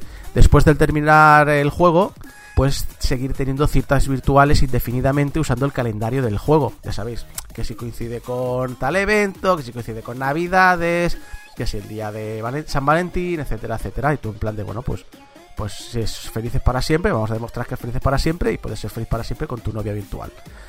Y como no, eh, y siendo Konami, también tiene versión móvil el juego Love Plus Every, que se lanzó en octubre del año pasado. El Love Plus para móviles, eh, que tiene, pues, lo dicho, pues micropagos y esas cositas. Solo que este juego que se lanzó en, octubre del año pasado, eh, el 5 de agosto de este año a las 2 de la tarde chapa de servicio. Chan, chan. Chan, chan, chan. Felices A para ver. no siempre. A ver, estamos hablando de Konami. Konami arruina todo. Sí. ¿Cómo no va a arruinar la vida amorosa de los frikis incel? No A mí sabemos, lo que me extraña es que, siendo Konami, que no hayan hecho versión de Pachinko. A lo mejor es lo que viene ahora. no sabemos si, si eh, eh, se puede entender como que la novia ha muerto, la novia se ha mudado a otra ciudad, la novia te deja. eh, no sabemos cómo lo van a, a excusar. La novia se fue con Kojima. A ver, claramente la novia se va con alguien con más pasta que tú. Kojima. Hombre, eh, si, si, si lo quisieran currar y tener un tener los jugadores, harían lo típico de, oye, no, que mis padres han dicho que nos tenemos que ir a otra ciudad. Oh. Como en Semua. América. Como- no, como en Semua. Sí, bueno, sí, no, como América, como en Semua, ¿eh? en América. Eh, Pero- Semua era América, creo recordar. No es por nada, pero ¿sabes, ¿sabes por qué no funcionaría eso? Porque seguro que hay algún otaco que diría, pues yo, yo me mudo a, a Nueva Zelanda para estar contigo. Pues yo me he venido a América y no funciona el juego, Konami, me habéis mentido. no pasa nada, los juegos se acaban, no, no ocurre nada, esos juegos como servicio más. Los refotos como recuerdos ahí están, siempre nos acompañarán, eh, ¿verdad? Porque el juego tiene un modo foto para, para capturar estos momentos. Bueno, es que se ve que hace poco hubo un error en los servidores y se forraron todas las fotos de un buen puñado de jugadores. Y en el Twitter han dicho los administradores que, que mm, no va a ser posible recuperar las fotos. Que lo sienten mucho, pero... ¡Mi waifu! Yo lo siento, pero estos juegos me dan mucha tirria. Lo que dan no, no tirrias grima, tío. Pero mucho. Da más, da más grima que el juego de los Vengadores. Bueno, no pasa nada. Has perdido tu novia virtual y has perdido las fotos de tu novia virtual. Siempre nos quedará el porno. Bueno, pues la actriz de vídeos eh, para adultos, Amy Fukuda, que ya lleva un centenar de películas desde que desde el 2019. o sea, no se puede decir que no trabajen. Y tiene películas con títulos, bueno, títulos que van a lo directo, como eh, La profesora zorrona come pollas y los 10 y los 10 estudiantes que devoró. Bueno, es decir, sabemos de qué va la peli. O títulos como La hermana pequeña de mi novia es No, una no, susu. no, no, no, No. no. No. ¿No? ¿Sí? ¿No? ¿Lo digo? ¿No lo digo? ¿Por qué nos haces esto? Es, No. es- es un título cortito, es un título que tú vas al videoclub y le puedes pedir. Por Venga, favor, preferente sociológico, dilo, va. póngame, póngame usted el DVD titulado La hermana pequeña de mi novia es una susurrante zorra empollona que me tienta presionando sus pechos contra mí a pesar de que mi novia está a nuestro lado. Bueno, pues ya estaría. Pero de eso no cabe en la portada. Ese es el argumento. Los kanjis comprimen. Ya- ya- ya- ya te- Espera, espera, espera. Los kanjis es muy comprime, comprime. Ah, Parece una descripción de Tolkien, ¿eh? Si te fijas, se ocupa ahí como 40 páginas. Tolkien haciendo porno. pero yo, igual es que soy una persona con mucha imaginación, pero yo con ese título, solo leyendo el título, yo ya no necesito comprar la peli. ¿Vale? Lees el título, ya te imaginas la situación y ya no necesitas la peli. los, ni los otakus. Ya, ¿para tampoco. qué- Ya. ¿A qué quieres ver la peli si ya estás ahí, ya tienes la situación No, ahí? no. Mola porque el otaku se lee el título y dice, yo ya, Yo ya. ¿Ah? yo ya. Bueno, pues eh, esta actriz, que ya hemos visto su trabajo, hace poco colgó una selfie en Twitter con el siguiente texto. Te contaré todo lo que quieres saber. Y un emoji con ahí guiñando el ojito. ¿Qué quieres Un saber? clásico. Pregúntame lo que quieras. Mm, Explícame Coisidor de, de Hadrones. te lo voy a enseñar todo. Mm. Y, y, oye, es en serio, ¿eh? Sus, sus seguidores tienen mucho interés en que Emi se lo enseñe todo. Todo, todo, todo. Y no tienen, no tienen ningún remilgo a la hora de preguntar. Por ejemplo, eh, NS1 Reo. ¿Puedes enseñarme a resolver estas ecuaciones? Y le acompañó una imagen llena de, de ecuaciones con senos y cosenos y todo eso. Hombre, los senos lo entiendo. No, no, no estoy, no estoy siendo irónico. No estoy, no estoy siendo irónico, ¿eh? Con derivadas y su... Sí, sí, sí. Hay logaritmos neperianos. Exacto. Giro colgó una foto de su perro mordiendo la mano y diciendo: Mi perro ha desarrollado el hábito de morderme. Por favor, dime cómo puedo resolver este problema. Takashima eh, preguntó: Estoy teniendo co- problemas con los compuestos orgánicos en la clase de química. ¿Puedes enseñarme sobre estos? No Border preguntó: ¿Cuál crees que es la mejor institución financiera donde conseguir una hipoteca? Navizator preguntó: No consigo comprender cómo funciona Vuex para aplicaciones JavaScript Vue.js. Pillo algo sobre el manejo de estados, pero ¿no crees que tienen más desventajas que ventajas? Estoy completamente de acuerdo con él. Dori Dori Duman, o Dori Dori Duman, Dori, es un nombre muy raro. Ya que has dicho todo, por favor, enséñame a cómo utilizar Excel y Word. No es que lo esté pronunciando mal, que se, se escribe así. Cuando uso renderizado en ciclos en Blender, las texturas siguen apareciendo con un color púrpura en ellas. En la ventana de edición se muestran los colores correctos, pero es como si se pelasen durante el proceso de renderizado. O quizá alguna otra textura se está aplicando por encima de la que quiero. ¿Cómo puedo corregir esto? Estoy usando la versión 2.79. Dar encima de las luces. Es un problema, ¿eh? Works, que tiene una duda más mundana, más que nos afecta a todos. Incluso cuando lleno el depósito al completo, el indicador de gasolina de mi coche sigue diciendo que está vacío. Por favor, aconséjame. La pesadilla. Tira el coche. Cómprate sin frenos, como el del juego de Javier. Exacto. Eso. Y MyPace pregunta, ¿querría tu consejo en cómo aproximarme a esta sección multicurva de la pista de carreras de Motorland Suzuka? No estoy seguro de cuán profundo debo cortar el ápice. Incluye un mapa de la pista con la zona en cuestión. Y obviamente no podía faltar la pregunta, por favor, dime de dónde viene la humanidad y cuál es el propósito de vivir y un día morir. Pero yo quiero saber las, las, las respuestas a todo esto. ¿Eh? Ha prometido enseñárnoslo todo, todo lo que queríamos saber. Espero que lo haga. Hablemos de fetiches, de fetiches para algunas personas. Eh, los zapatos de tacón. Un zapato de tacón donde el tacón es una Pokéball. Que me da miedo los tobillos que se van a romper con eso. La coña es. Muy- jaja, muy gracioso. Esto donde lo vamos a ver. Lo vamos a ver en Etsy. Jaja, no, no. No, no, no, no. Es, es- es un producto oficial Pokémon. Es oficial de Pokémon, es oficial de Nintendo. Y puedes no comprarlos por 187 dólares más o menos. ¿Por qué digo que puedes no comprarlos? Porque se venden en Zara. Exclusivamente en China. Vale. Pero, pero bueno, pero tenemos contacto con Amancio, ¿no? Que. Claro. Amancito, trátelo aquí, ¿no? Que- Amancio, el salvador de España y del cáncer, sí. Claro, y de, y de los zapatos Pokémon. Exacto. Eh, pues ya lo sabéis. Es producto oficial Pokémon que no pueden comprar ni siquiera en Japón. Ahí os lo dejo. Pero mucha gente, mucha gente no se va a dar cuenta de que llevas zapatos, estos zapatos, porque está mirando otras cosas. El móvil, en concreto. No, no penséis mal. Está mirándose el móvil. Caminar Sí. mirando el móvil parece que se está empezando a considerar un problema en Japón, quizá por la superpoblación, y por eso eh, la ciudad de Yamato ha hecho un estudio el pasado enero y ha calculado que el 12% de la población practica este hábito. Así que van a votar para prohibir usar el móvil u otras pantallas mientras caminas en la calle, paseos y espacios públicos compartidos. Deberás hacerlo completamente parado sin molestar al resto de viandantes. Lo más gracioso es que, vale, vamos a votar esta ley para que se ponga y si se aprueba, pues el 1 de julio se aplica. Probablemente ya se haya votado, no he conseguido encontrar el resultado de la votación. Pero la ley no incluye ningún castigo para la gente que no lo incumpla. La ley en sí es absurda, porque esto es como lo que.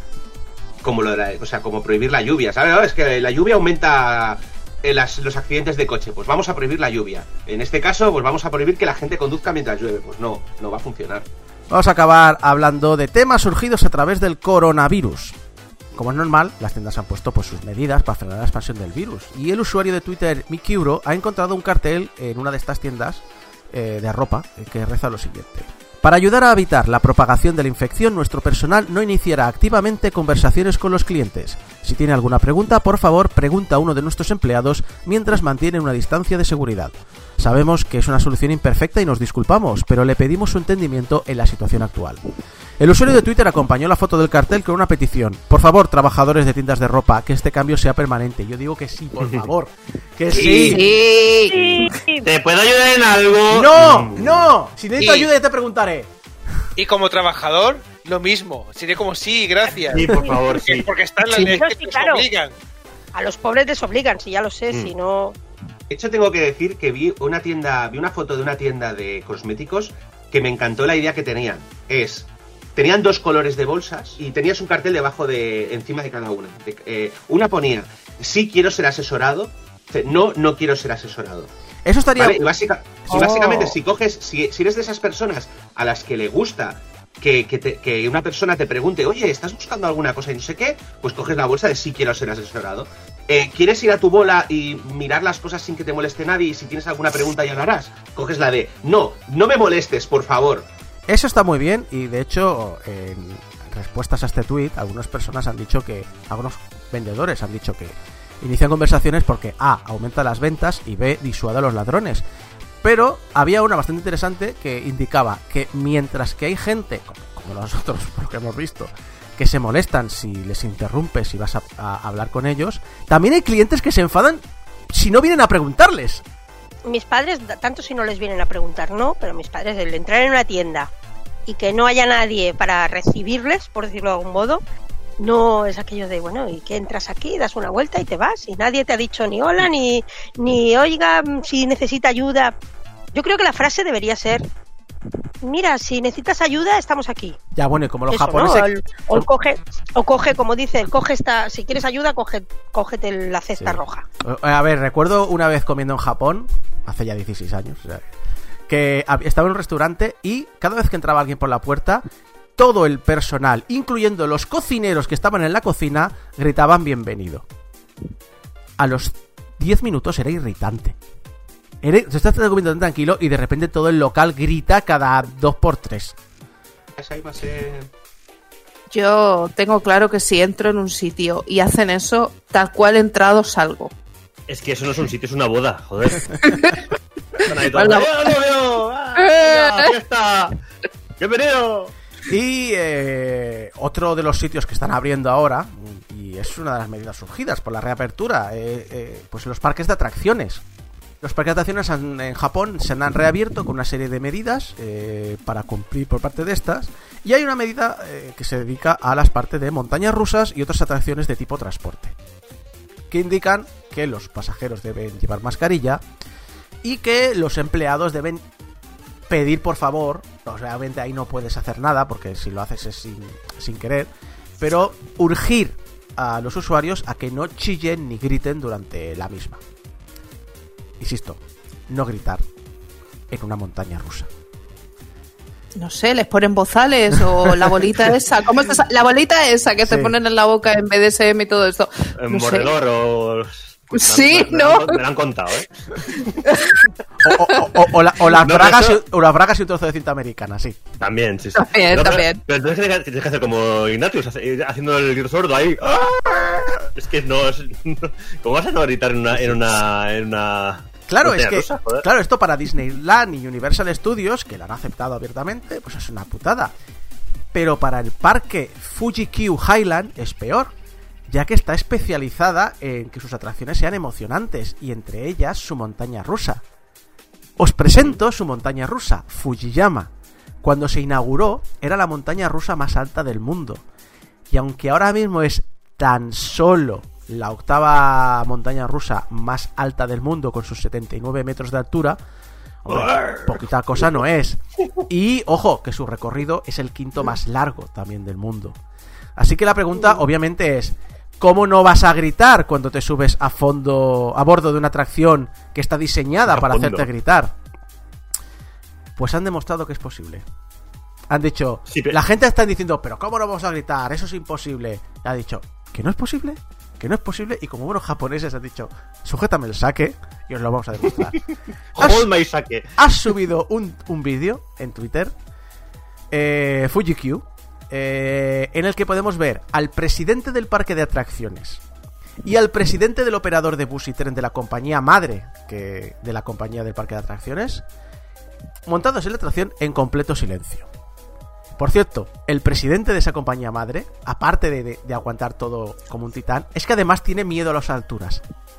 Tiene A ver, no gritaba, no gritaba porque estaba muerto por dentro, ¿vale? O sea, Mira, Se quedó inconsciente en la bajada. Claro, Y le habían, puesto, le habían puesto pañales y entonces no tenía que expresar por ningún otro lado. exacto. sí, Ah, estaba por el culo.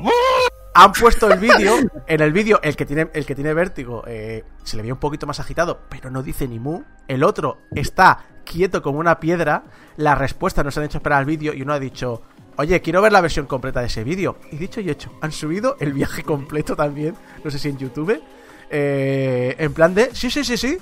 Nos hemos montado y no ha salido ni mu de nuestras palabras. Nada. ¿Qué edad tienen estos señores? Así Mm, aproximado. Sus 50 y largos, ci- 40, 50 y 50 y muchos, yo diría, ¿eh? Ah, bueno. bueno. Son mayores, Para ¿eh? el, No- infarto, para el infarto ya iba bien, ¿eh? Desde luego, sí, sí. Sí, sí, o sea, en plan de. Que no se puede, que no se puede.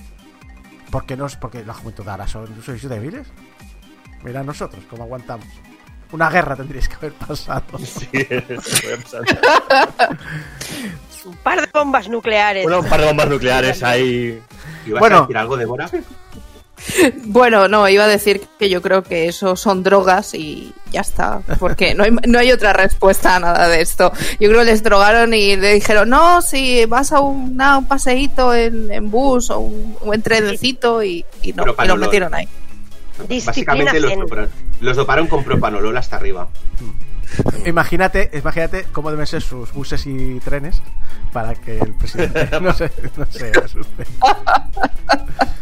Eso supuso suben siento, el pero es que aca- acabo de imaginarme a- al conductor, o sea, típico, típico paso de montaña con el auto, con el conductor de autobús que es el de Initial D. Sí, sonando de fondo. Sí, yo también lo, lo he pensado, el, el Train Dorifto.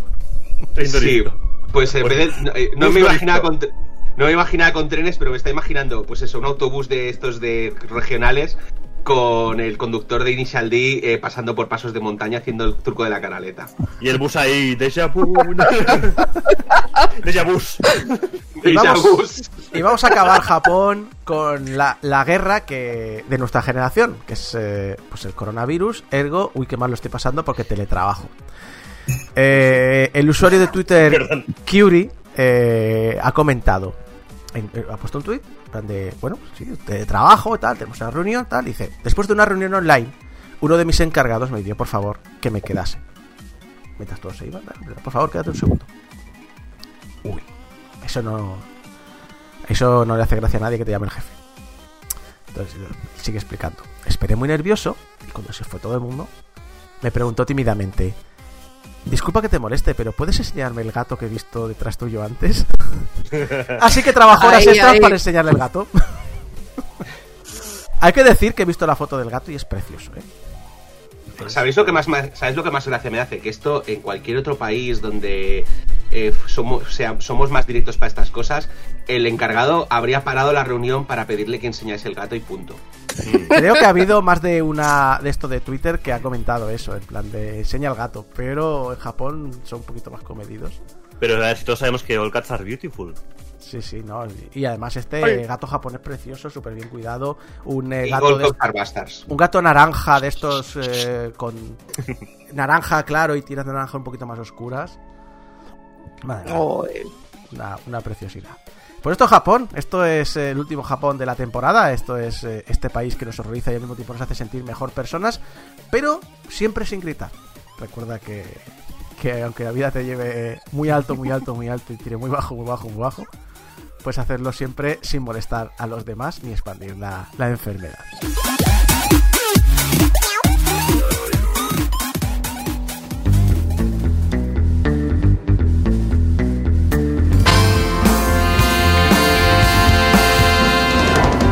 Y por fin, eh, una cosa que tenía que haber sido una o dos secciones, eh, llegamos a la cuarta parte y espero que final de la vida y milagros de Pedro Molinete, ¿no es así, Jeco? De Pedro Molinillos para ti, perdona. Pues sí, a ver si acabamos ya. Sí, parece que por fin. A ver, también te digo, una cosa: si se acaba la temporada, tampoco lo vamos a dejar aquí el tema colgando, ¿no? Espero. Vaya, yo espero y deseo. Y ya con esto ya llegamos al final. A ver, a ver, Pero bueno, a ver qué tal. os he dado mucho la turra ya con Molinex. Supongo que estáis ya cansados y tal. Pero os jodéis, queda la última parte. Pues eh, nos reunimos ya por última vez ya esta temporada, el claustro de la Universidad Autónoma de Game Over. En el último episodio. En el último, pues. Si van a hacer el previously que hacemos siempre. Previously, on Molinete. Previously on Molinex. Pues la, el claustro de la Universidad Autónoma de Game Over, con sede en Ohio, que Ohio en otra parte toman un solecito, la verdad, pero bueno, se reúne por fin para de una vez por todas acabar eh, con el repaso a la trayectoria y a la vida y milagros de Peter, nuestro Peter Molinex. Ahora sí, de verdad, de la buena, No me lo creo. que sí, que sí. Más que nada porque, bueno, vamos ya a encarar los últimos años de la carrera de Molinex, eh, pero no porque el hombre se haya jubilado y nos haya abandonado prematuramente. Espero que que no. va, Entonces podría No, una quinta parte. Podría, podría. Pero ya será, yo qué sé, más adelante. Sí, cuando, es se- que- cua- cuando lo fiche GameStop, ¿no? Como, a, como al otro. Como a Reggie. Reggie. El cabrón que me, que me fastidió. Perdón, esto córtalo. que me fastidió el cumplado de Reggie cuando de repente anuncia que firma por GameStop y, bueno, tampoco está dedicándose al desarrollo de videojuegos, como tampoco hacía antes. Y no va a tener la misma repercusión que en Nintendo.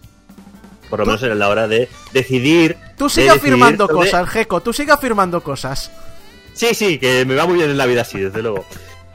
Pero bueno, vamos a acercarnos ya a esta fecha en la que actualmente malvivimos, siendo guerreros de este yermo del post-apocalipsis solar, no me sale ni la palabra, de esta pandemia que es el 2020. Pero antes, previously, hemos narrado una historia que empezaba ya por 1982, cuando Mr. Molinex lanza su primer juego, del cual recordemos vende la impresionante cifra de copias de dos unidades, Mm. y se sospecha que una, Isaco, Una a una de su madre. se Su, supone. su madre, su madre sabe guardar un secreto. Sí, porque aún no se sabe a día de hoy si es verdad o no. Aún no lo ha confirmado. Y vive, y vive en un castillo. También te digo, igual ni confirma ni desmiente, ¿eh? que es como decir, vale, pues sí, y vive en un castillo, efectivamente. Que a veces lo trae gordo y a veces lo trae. Es que claro, es, es muy fácil cuando eres una figura pública y dices, hombre, no te voy a desmentir algo que obviamente es mentira, porque entonces sabrías las cosas que no que, que son verdad porque Mm. no te las desmiento. Pero claro, cuando una madre se lo hace a su hijo, ¿qué relación tiene Morinete con su madre? de marketing. Mm, No implicaría cosas buenas, pero bueno, no vamos a meternos en, eh, en relaciones eh, materno-filiales. Aunque bueno, es lo que casi casi lo que le faltaría a esta historia, porque es una historia de buzones rotos, de tener- cogidas. Podría tener una relación como, la- como el del Motel Bates. No, No, por favor. no la tiene. Está, creemos que la viva la que está viva, creemos. No sabemos. No, bueno, tampoco no nos interesa la madre de Molinex, nos interesa la de. O sea, él, básicamente. Y si hace eh, cosplay de su madre por las noches, no lo queremos saber tampoco, ¿vale? O si tiene un motel.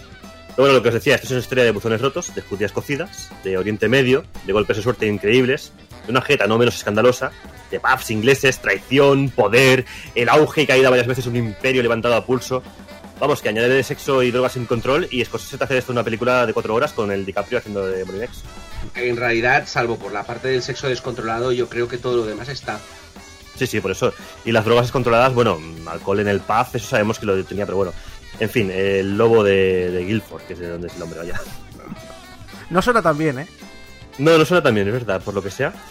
Total, que en el episodio anterior, tras fundar, tocar el cielo y abandonar Bullfrog, nos habíamos dejado al bueno de Peter en un, en un momento bastante dulce, al frente de Lionhead Studios, bajo el mecenazgo de nada menos que de Microsoft, donde encadenaba éxitos financieros y de crítica, pues uno detrás de otro. El tema de esas promesillas de nada, ambiciosillas, ¿no? Que se le achacaba de que no cumplía las promesas, bueno, Ah, hombre. Ah, eso da un poquito de igual, ¿no? Si la cosa funciona, como decía el Woody Allen, pues tira para adelante, yo qué sé.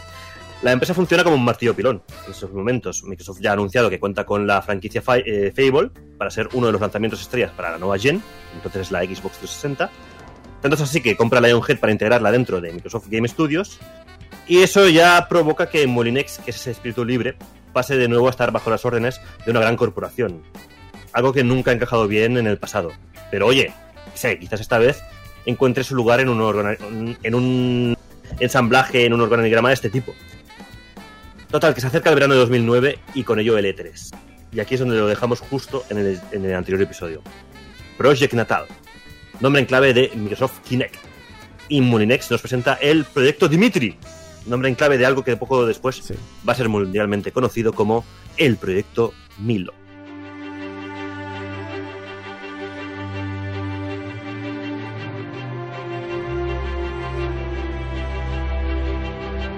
Verano de 2009. Ay, ¿Lo recuerdas, Isaco?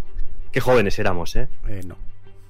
No, entonces, no- entonces no nos- pam, pam, pam, pam, ¿Cómo te ha ido? pam, pam. Pero es que entonces no éramos jóvenes ya, si es, ¿para qué mentimos? En 2009 ya no éramos jóvenes. Pero bueno, en la radio te la graba Lady Gaga con el Poker Face. Pitbull ya daba por saco con su 1, 2, 3, 4, dale. Y en aquella canícula se televisaba por última vez en la historia de este país el Grand Prix del verano. Presentado por... ¿Por quién? Pues no sé, no sé. El de la capa. Ramón García, no, por Bertín Osborne que presentó la última edición. Pero eso- oye, perdona, cual- eso, eso era muy peligroso. Imagínate, Bueno, pues imagínate. que Bertín Osborne se cae a la piscina y se ahoga de la borrachera que lleva. Si no pasó En la línea argumental buena. sí, sí. Si no se mató cuando de, de una, de una cirrosis cuando estaba presentando Scavengers, no se- ese hombre es inmortal.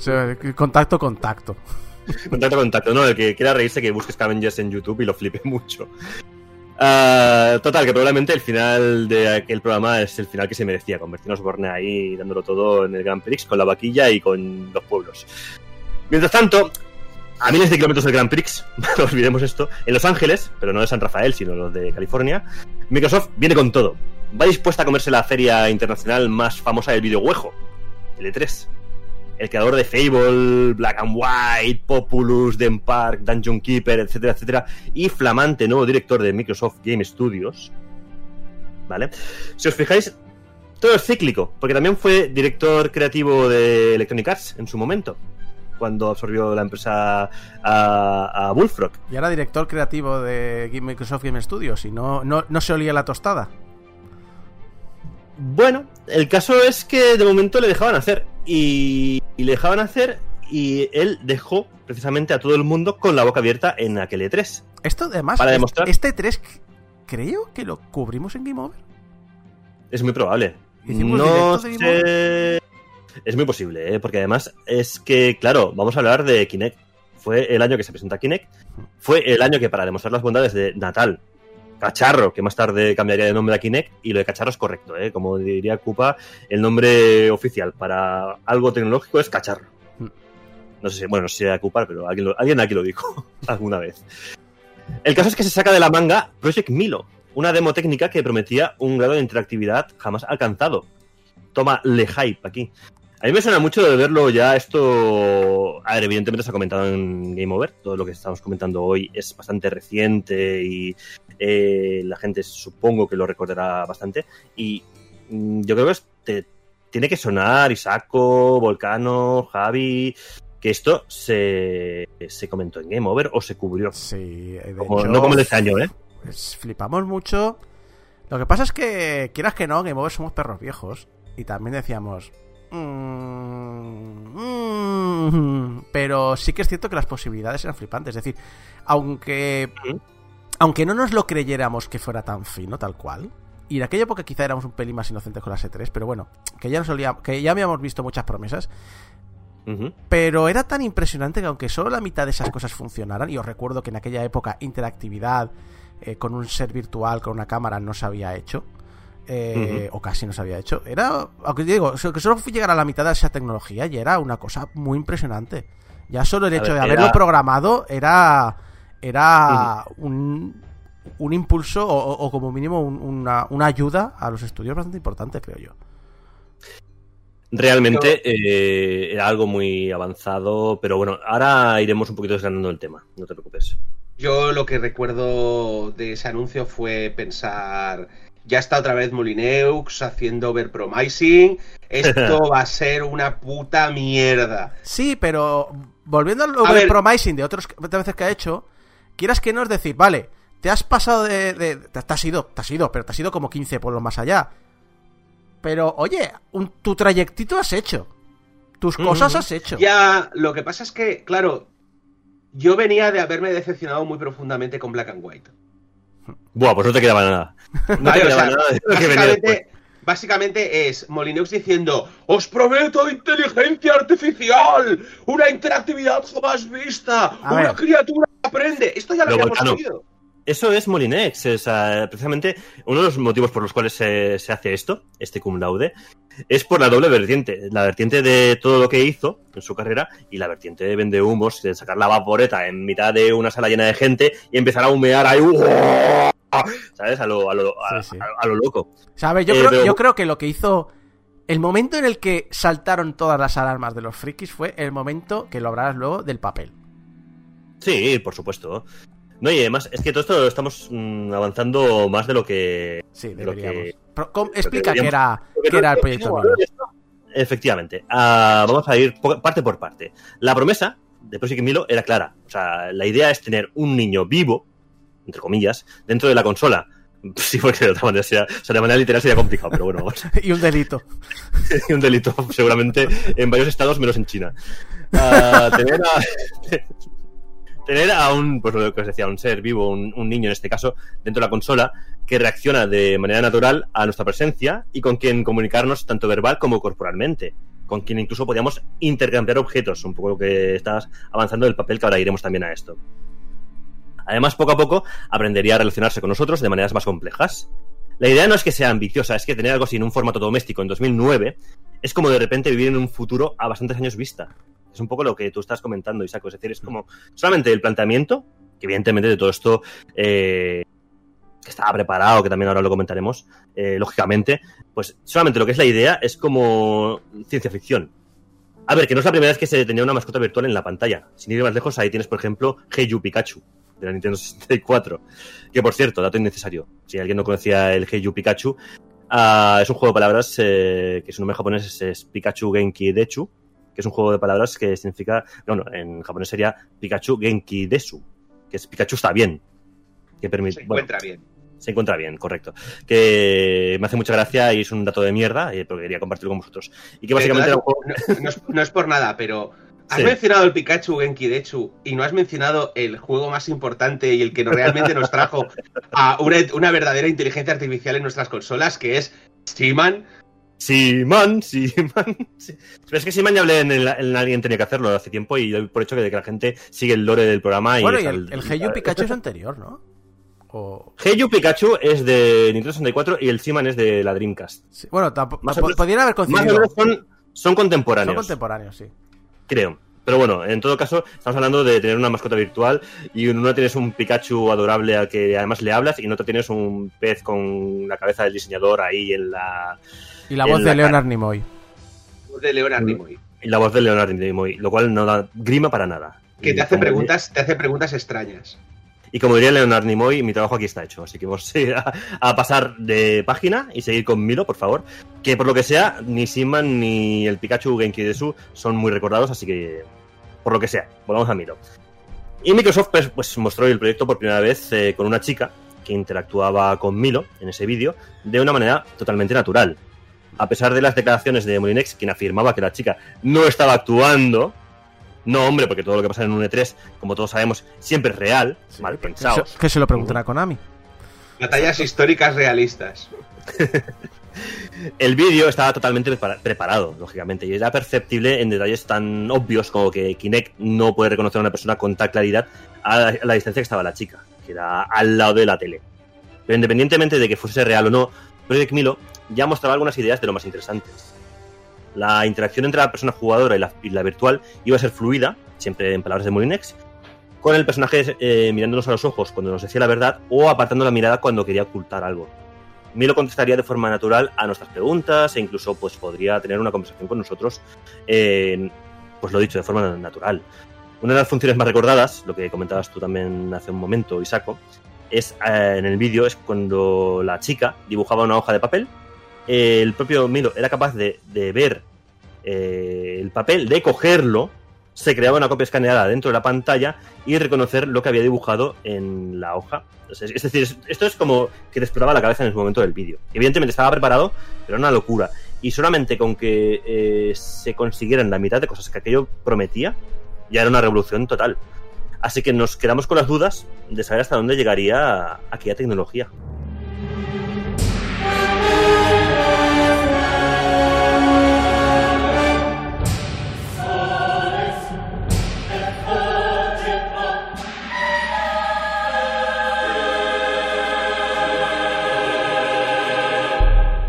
Hay quien le preguntas a día de hoy cuál es la gran mentira de los videojuegos. Y sin dudarlo te responde, pues la cosa esa rara del Milo del Kinect. Mm, Además te lo dice con esa voz, ¿eh? Pasa el peta. nadie que diga eso. Pasa el peta. También. Ay, pasa el beta, pues el Milo ese que no entendió ni su padre. Pues, ¿qué pasa? Todo lo relacionado con este proyecto empezó poco a poco a volverse más y más turbio. Un año más tarde, durante el E3 de 2010, no había ni rastro de Milo. Y las alarmas se encendieron cuando Aaron Greenberg, eh, de Microsoft, aseguró en un programa de la televisión americana que Milo era simplemente una demo y que no pretendían sacarlo al mercado en ningún momento. Un mes más tarde, Molinex afirmaba lo contrario durante una charla TED. Este juego sí da charlas TED, el Molinex, en Oxford. Milo and Kate, que era el nombre oficial, Milo y Kate, eh, sería un juego que saldría a la venta, aunque el mayor reto es convencer a la gente de Microsoft de que lo que estamos haciendo va a funcionar, que va a llegar a un nuevo público y va a ser una idea que les encantará, según decía el propio eh, Peter. Me encanta que confirme Parece- que se va a poner a la venta y que el mayor reto sea convencer a Microsoft de que lo ponga a la venta. Correcto. Parece que empezaban a haber choques internos entre Lionhead y Microsoft que hacían pues tambalear el Lo proyecto. único que tengo claro es que los de Microsoft también habían jugado al Black and White. Sí, ¿verdad? Molinex tiene grandes planes para, para Milo. Grandes planes que ya sabéis que cuando se habla de, de algo así, grandes planos, pues ya suele desembocar en grandes presupuestos. Y Microsoft no tiene demasiado claro si, bueno, pues cuánto va a arriesgarse en una tecnología como Kinect, que a día de hoy, bueno, a día de hoy, a día de entonces, no sabe aún si va a cuajar o no. Es una apuesta, pero es un riesgo elevado. Ellos estaban decididos a darlo todo por el proyecto, Lionhead. Milo debería resultar lo más natural y realista posible. Para la demo se habían esforzado en animar al personaje lo mejor posible, incluso la nariz del personaje estaba animada. ah, y además, por ejemplo, pues, Project iba a funcionar con la nube, permitiendo, que todos los jugadores eh, formasen una base de datos en la que el personaje estaría constantemente aprendiendo, cambiando, convirtiéndose en alguien único, de esta manera para que nunca hubiesen dos Milos iguales. Es decir, que si yo voy a tu casa, por ejemplo, tu Milo sea diferente del mío. Mente colmena, ¿eh? Otras decisiones a tomar pues, serían tales como la competitividad, por ejemplo, los, mini- ah, los minijuegos, porque al final es un juego de, que, estaría conformado por pequeños minijuegos. Mm, por ejemplo, había uno que consistiría en lanzar piedras al agua, pues podíamos dejarnos ganar por Milo para hacer que se sintiera eh, mejor, o podíamos ir a por la victoria e imponernos como figuras, así como, ¿sabes? Lo típico que tu madre quiere jugar contigo las cartas y te gana siempre, para que ganes ahí personalidad. Hay que decir que. eh, no sé si. A veces hay discusiones sobre lo que es- debe ser un juego. Pero como mínimo las ideas que planteaban eran interesantes, en sentido de vamos a romper un poco la barrera del juego y vamos a poner las emociones del- de la persona interactuando, sin un sí, objetivo específico, pero en el sentido de cómo te relacionas tú con, con otras personas. Vamos a desarrollar empatía, que quizás es una de las cosas, eh, no te voy a decir más difíciles, pero no son de las más fáciles de conseguir en un videojuego. Si te plantas en las redes sociales, el tema de la empatía es muy difícil de conseguir. Yo lo que veo, no es, no es que esté, no, no es que no esté de acuerdo que plantea ideas fantásticas. La cosa es que Mulineux siempre ha tenido ideas muy buenas. Mm. El problema no es que no tenga ideas buenas. El problema es que eh, no es capaz de plantearlas en un contexto realista. Básicamente es o sea, Black and White era una idea magnífica. Y Milo y Kate era una idea magnífica. Pero Nintendox funcionó mucho mejor porque eh, su scope era más limitado. Porque es más fácil interactuar con un perro y hacer que parezca que parece un perro de verdad que no eh, intentar simular una persona y que parezca una, ser una persona de verdad. Eh, Volcano, eh, ¿dónde te hizo daño Black and White? ¿Dónde te tocó? Se se llama este muñeco. la Me tocó- ahí, un dolor interno. No, a ver, el gran problema, el gran problema que tengo con Molineux es que no ha dejado de decepcionarme desde Black and White. O sea, Mm. no ha sacado, básicamente, eh, no sé tú, no sé tú, pero yo soy de los que si te engañan una vez eres el tonto, si te engañan, o sea, o sea, que te engañen una vez es posible, que te engañen dos veces es que eres imbécil. Tranquilo, Vale, o ya, sea, ya, entonces, a algo. Ya la cosa a es- algo, tranquilo. Dungeon Keeper fue el último juego de Molineux que me gustó, porque todo lo demás viene a ser el mismo patrón. Este señor dice, voy a hacer algo grandioso, y dices, la idea es muy buena y es maravilloso, y luego hace una basura. Fíjate el patrón que además Dungeon Keeper es, es un juego que el propio Molineux no está orgulloso del juego. Y es el que te Y gusta. que lo rehizo, y que lo rehizo de cero. ¿Vale? O sea, pero bueno, ya esto ya lo- ya hablamos en su día de, de, Keeper un montón y, y al final todo lo que, lo que pasa con Molinex es que todo esto es redundante y es un poco por lo que estamos hablando del... No, que, que yo, por ejemplo, los, los, los Fable sí que los reivindico mucho. El problema de los Fable no son los Fable. El problema de los Fable es haber escuchado los Molinex antes de haber jugado al juego. Pero tú juegas al Fable y dices, ostras, qué juego más chulo, qué divertido. Y el 2 es el más redondo que hizo. Pero son tres juegos que son muy reivindicables a día de hoy. Sí, que es. Claro, escuchas lo que se supone que hacía el juego y lo que hace después, tú te cuadras.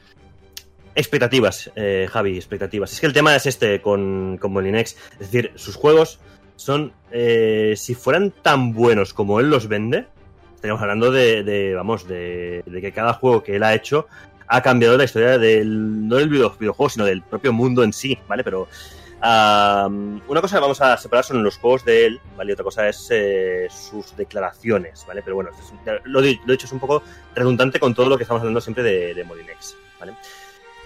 Recuperando un poquito el hilo, pues eh, os estaba acabando de comentar un poquito lo que. eh, los detalles que tenía que tener Milan Kate. O sea, por ejemplo, Milan Kate tienen que ser capaces de reconocer números, letras, formas. Estamos hablando de Kinect, eh, acordaros.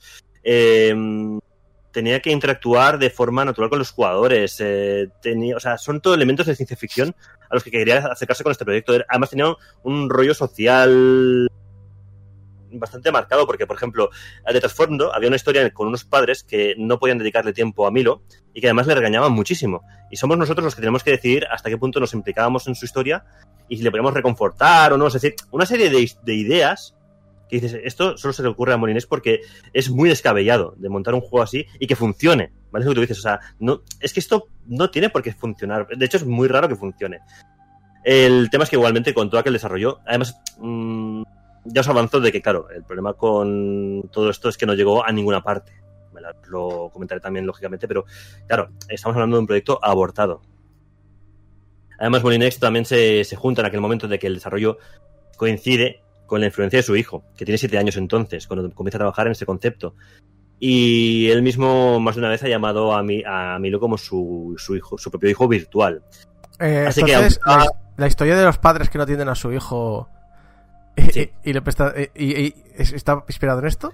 Sí, sí, sí. Él lo ha reconocido que él no sabe. O sea, una de las cosas que le joden, directamente lo he dicho así, ¿eh? de, de dedicarse tú su vida a, sus, a los videojuegos, es que no, le ha- no le ha podido dedicar eh, la vida, o sea, el tiempo que quería a su familia.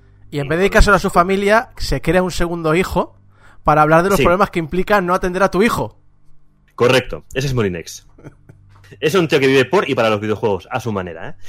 Ah, de hecho, aunque estaba previsto, pues lo dicho, para 2011 como mínimo, pues Project Milo ni siquiera llega a perfilarse para el lanzamiento. Dentro de la propia Microsoft hay gente que lo califica como demo técnica, otros como juego propiamente dicho, y esto solo hace reflejar pues que nadie sabe muy bien hacia dónde iba esta, esta idea de olla. Al final, Microsoft detiene, detiene el, el desarrollo y según indica Molinex a posteriori, no lo hizo por problemas técnicos ni por dinero, sino porque la industria, y esta frase es muy Molinex, no estaba preparada para Milo. Tengo una anécdota relacionada con esto, porque eh, en ese 2011 yo estaba Estuvo allí. en la Game Lab, en la Game Lab, ¿no? No, no, no, no, yo, esto- yo estaba en el E3 de Los Ángeles, Ah, bien. descubriendo para otra gente, y yo estaba allí. Y era, era el año en que todavía estaba, ya estaba arrancando el Kinect, pero toda la todo la- el foco de Microsoft o de Xbox en aquel momento, que allí quien estaba era, todavía estaba, ¿se acuerda, se también? El Lidia Pizzalis, Sí. a Lidia. Y, y, y, su, y todo, todo el foco era, no, porque el Kinect y el Kinect es el futuro, mira estos juegos de Kinect que tenemos aquí, prueba los juegos de Kinect, el Kinect, Kinect, Kinect, Kinect, Kinect, Kinect, Kinect. Y, relacionado con esto, el de, o por lo menos con Lionhead, tenía un juego del que creo que vas a comentar ahora, el, el Journey, que estaba allí presente. Esto sí. esto va a ser tal, pero la cosa es que en el Journey, eh, eh, aunque, aunque es de la Angel Studios, eh, Molinete no estaba por ningún lado, ahí. Porque él estaba Bueno, pero en realidad eh, todo esto viene, mira, viene perfecto porque así te lo, te lo enlazo directamente, porque en septiembre de 2010 el proyecto Milo se cancela definitivamente y en la GDC de 2011 el programador en jefe de Lionhead, Ben Sadgen, anuncia que la tecnología gráfica de Milo finalmente se va a utilizar en futuros juegos. ¿Cuál es ese juego? Fable The Journey. The Journey es el último juego de Peter, de Peter Molyneux para Microsoft. Sí consta como responsable creativo, ¿eh? La cosa es que en, en ese 3, no sé lo que pasó, pero bueno, ya Mm. sabemos, tú vas a contar ahora lo que pasó ahí con Molinete, pero yo solo te digo que yo vi Sí. a, a, a, a Molinex allí que estaba por ahí dando vueltas, y lo único que me crucé con él, iba con tres personas más, iba gritando y espeando y, y, y, y moviendo los brazos, haciendo espavientos. Súper súper cabreado. Pero era como, iba yo a acercarme, hombre, a, a- hombre, mira, Peter. Llevaba un, un cabreo como una mona. Digo, ¿qué le pasa a este hombre? Creo que no- unos momentos, meses después, supimos que, que estaba pasando. Y creo que Sí. el, el pro- el foco fue en, en aquel E3, corre- concretamente. Sí, de hecho se supone que lo que viene el despido viene a raíz precisamente o de la GDC o de la E3. Una de dos. Y yo te dije que por, por, por el que llevaba, el, el que llevaba ese señor, eh, en, la, en la E3. eh, Es probable que cuando Ah, tú lo viste, que cuando tú lo viste en Los Ángeles en aquel E3, le acabarán de dar la noticia y por eso estuviera como estaba con, con aquel rebote Perdona. importante. Me está diciendo ¿Mm? que Microsoft es como esa pareja que le dice a su pareja que cortan el día de los enamorados. sí. Pues sí, pues sí. Pero tú sabes la de cosas que se han decidido en un E3, el mismo día del E3, Isaco. Desde PlayStations hasta despedidas y fichajes. Que, o sea, eso, eso era maravilloso, eso es lo que no tenemos que perder nunca. O sea, por favor, que se sigan haciendo E3 físicamente. A ver si el año que viene podemos recuperarlo porque... Bueno, para eso tiene la GDC necesitamos ahora. E3. Sí, también. Pero bueno, el caso es que así desapareció pues de nuestras vidas para siempre Milo o Dimitri, si os gusta más. Yo sé que, por ejemplo, vosotros que sois más de... Eh, ¿Por qué, ruso, ¿por qué pues, proyecto Dimitri? Pregúntale a Molinex. Javi, ¿le preguntaste a a Molinex por qué le quiso llamar Dimitri a, a su hijo no, no deseado? Si lo hubiera intentado preguntar, me habría apuñalado en ese momento. Probablemente. Total, que otra vez más el sueño de Molinex se estrella contra esos directivos de traje y corbata de mentalidad corporativa y que controlan los números y las decisiones de la empresa que antaño había fundado y llevado al éxito.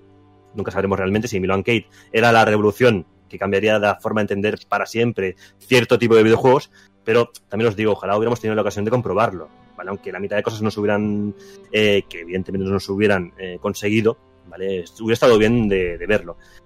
Ah, se supone y igual Javi puede decir lo contrario, que la relación acaba de forma amistosa. Se supone. Ahora tengo mis dudas, pero claro, según los eh, Phil Spencer, por ejemplo, lanza un comunicado eh, de forma elegante, vamos a decirlo así, sobre la marcha de Molinex. como se hacen estas cosas, la verdad. Sí, de forma elegante, evidentemente. Explicando, y cito, que como cofundador de Lionhead y parte integral de Microsoft Studios, Peter ha sido el visionario creativo tras la franquicia Fable y uno de los desarrolladores más apasionados e influyentes de eh, la plataforma Xbox 360. Ha dejado una marca indeleble en la industria del videojuego y le deseamos lo mejor para el futuro. Que igual es una forma de decir, pues, cierra por fuera al salir.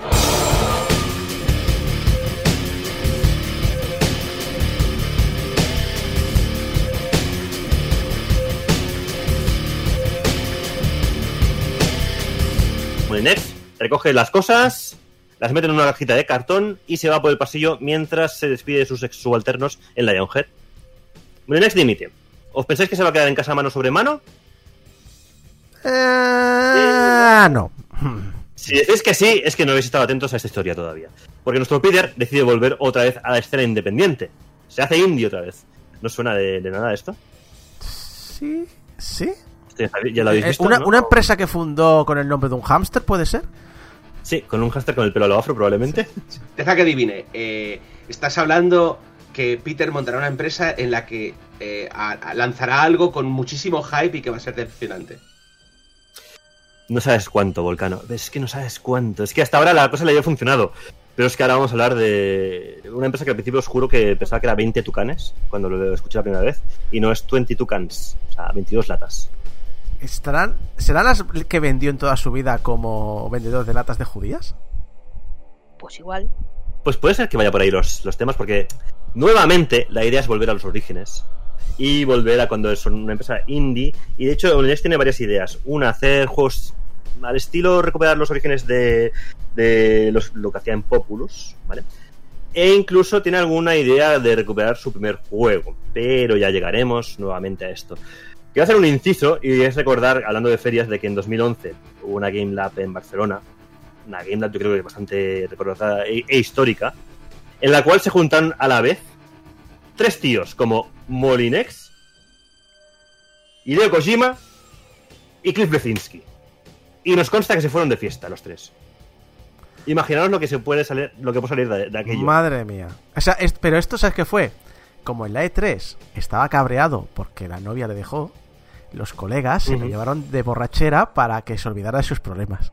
Exacto, fue un venga, va, si en realidad no te quiere, venga, Venga, venga, no te preocupes, está mejor solo. No venga, o- otra botella Ah, de vodka, venga. Sí, sí, Por hay más Dimitri. empresas, Por Hay más, Dimitri. peces en, hay más peces en el río, por Dimitri. La es grande.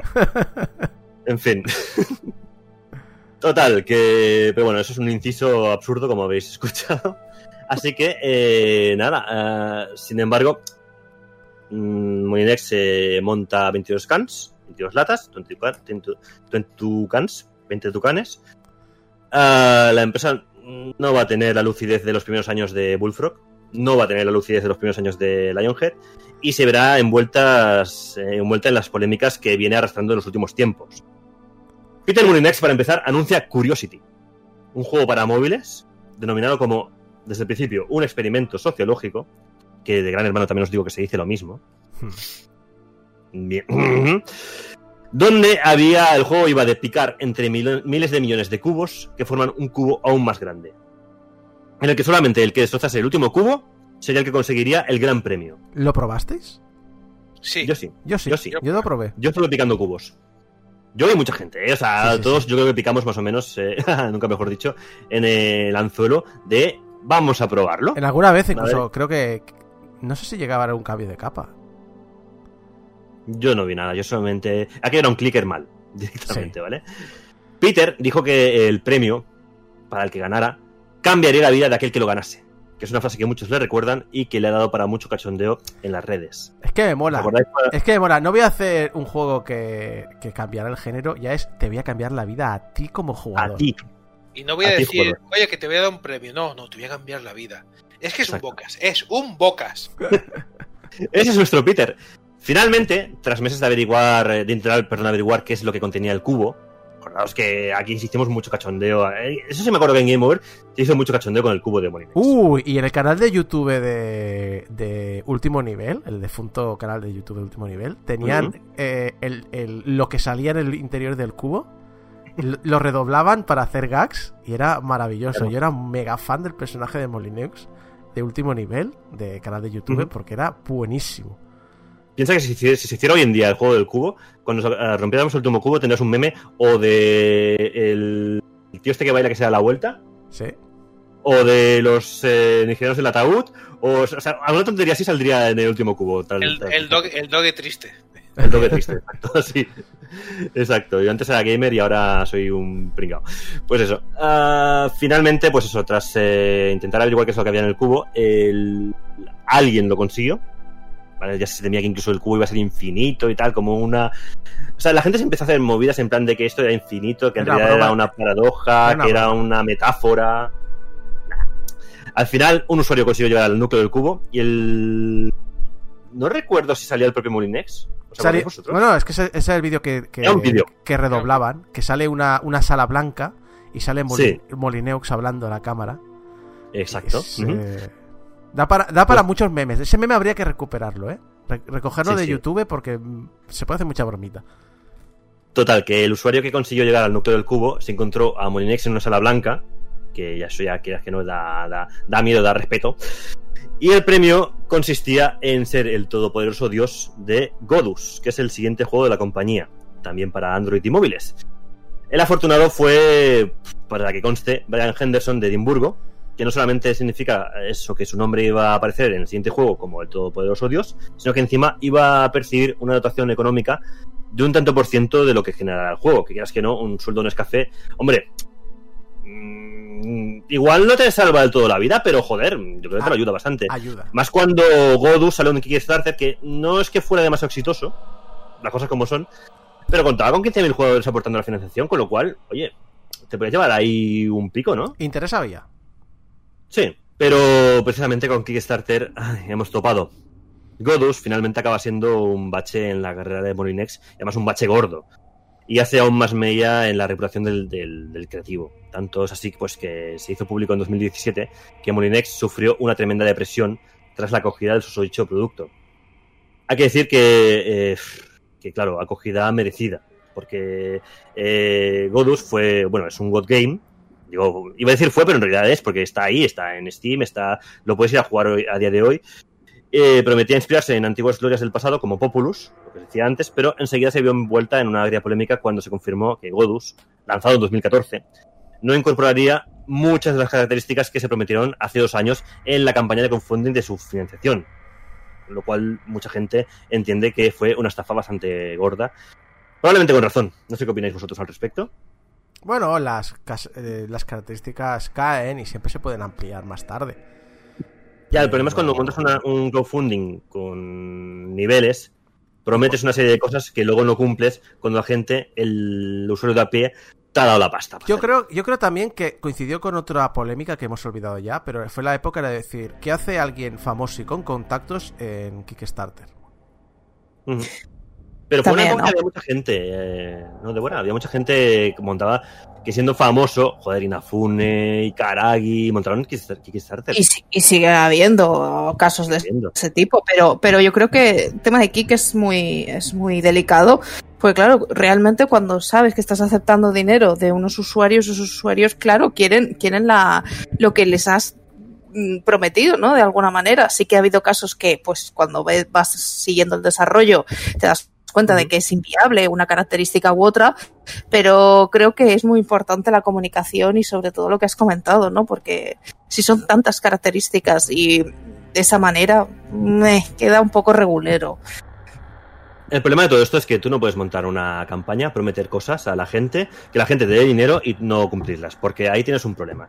Y es que realmente ahí incluso te pueden meter una, yo creo que una denuncia, eso es... eh, Realmente el tema acabó muy mal, ¿eh? O sea, la gente, la gente muy cabreada con Molinex y, y el problema de Molinex es lo que estamos diciendo siempre, que es que se, calienta, mm, piensa cosas que no se pueden llevar a cabo y el problema es cuando te pillas los dedos de esa manera. Pero bueno, en fin, eh, lo dicho, el lanzamiento de Godus vino con una polémica de fondo de Kickstarter. Eh, se junta con que Jack Atrich, que entonces era el número 2 de 22 Cans, abandona la compañía. Eh, Atrich afirma que ya lo tenía decidido de antes, pero claro, todo esto al final eh, pasa en una época mm, que se junta todo y no ayuda a crear un buen ambiente de trabajo realmente. Hay que decir que Atrich también es otro que se va alabando a Molinex con su capacidad de tener ideas y por ser un apoyo constante creativo, pero se va, al fin y al cabo. Y es quien Molinex incluso había escogido pues, para ser el protegido, el delfín, digamos, para sustituirlo al frente de la compañía, con lo cual lo deja pues sin el, digamos, el apoyo del número 2. Y por lo menos ahora hace cosas curiosas. Sí, Sí, es justo lo que iba a decir, ¿no? Que menos mal que, que se fue, porque después se emprendió su propio proyecto, su propio estudio, y sacó Mm. hace un año, puede ser, un poquito menos, Erika. ¿Te acuerdas que en el, en el anterior Game Lab esta vez lo Sí. y al- y al mes o algo así fue como, ya está.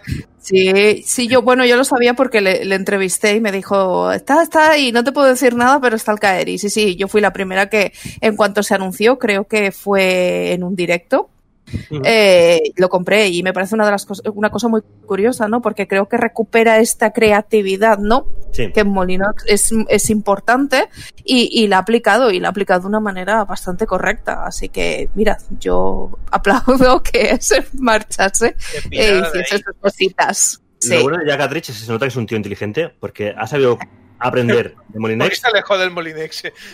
Eh, sí, por las dos cosas, es que a eso me, a eso me refería, ¿vale? O sea, primero, has sabido aprender creativa, o sea, coger ideas de- creativas de Molinex. Y segundo, no abrir la boca. O sea, tú o sea, Ay, o ay. sea, o sea, haces un juego, ¿vale? Y lo que haces, eh, cuando tengas que promocionarlo, no te flipes, no hace falta. Además, es que es verdad que ahora no recuerdo, me queda mal juego, el nombre, pero es un juego muy interesante. Lo que es un juego de gestión también, el de Cartridge. Es que no recuerdo el nombre ahora. Pero bueno, Erika. Erika. el Erika. el Erika. Es el, es el- es el narrativo. Es el narrativo, Sí. sí, pero me con otro tío, es verdad.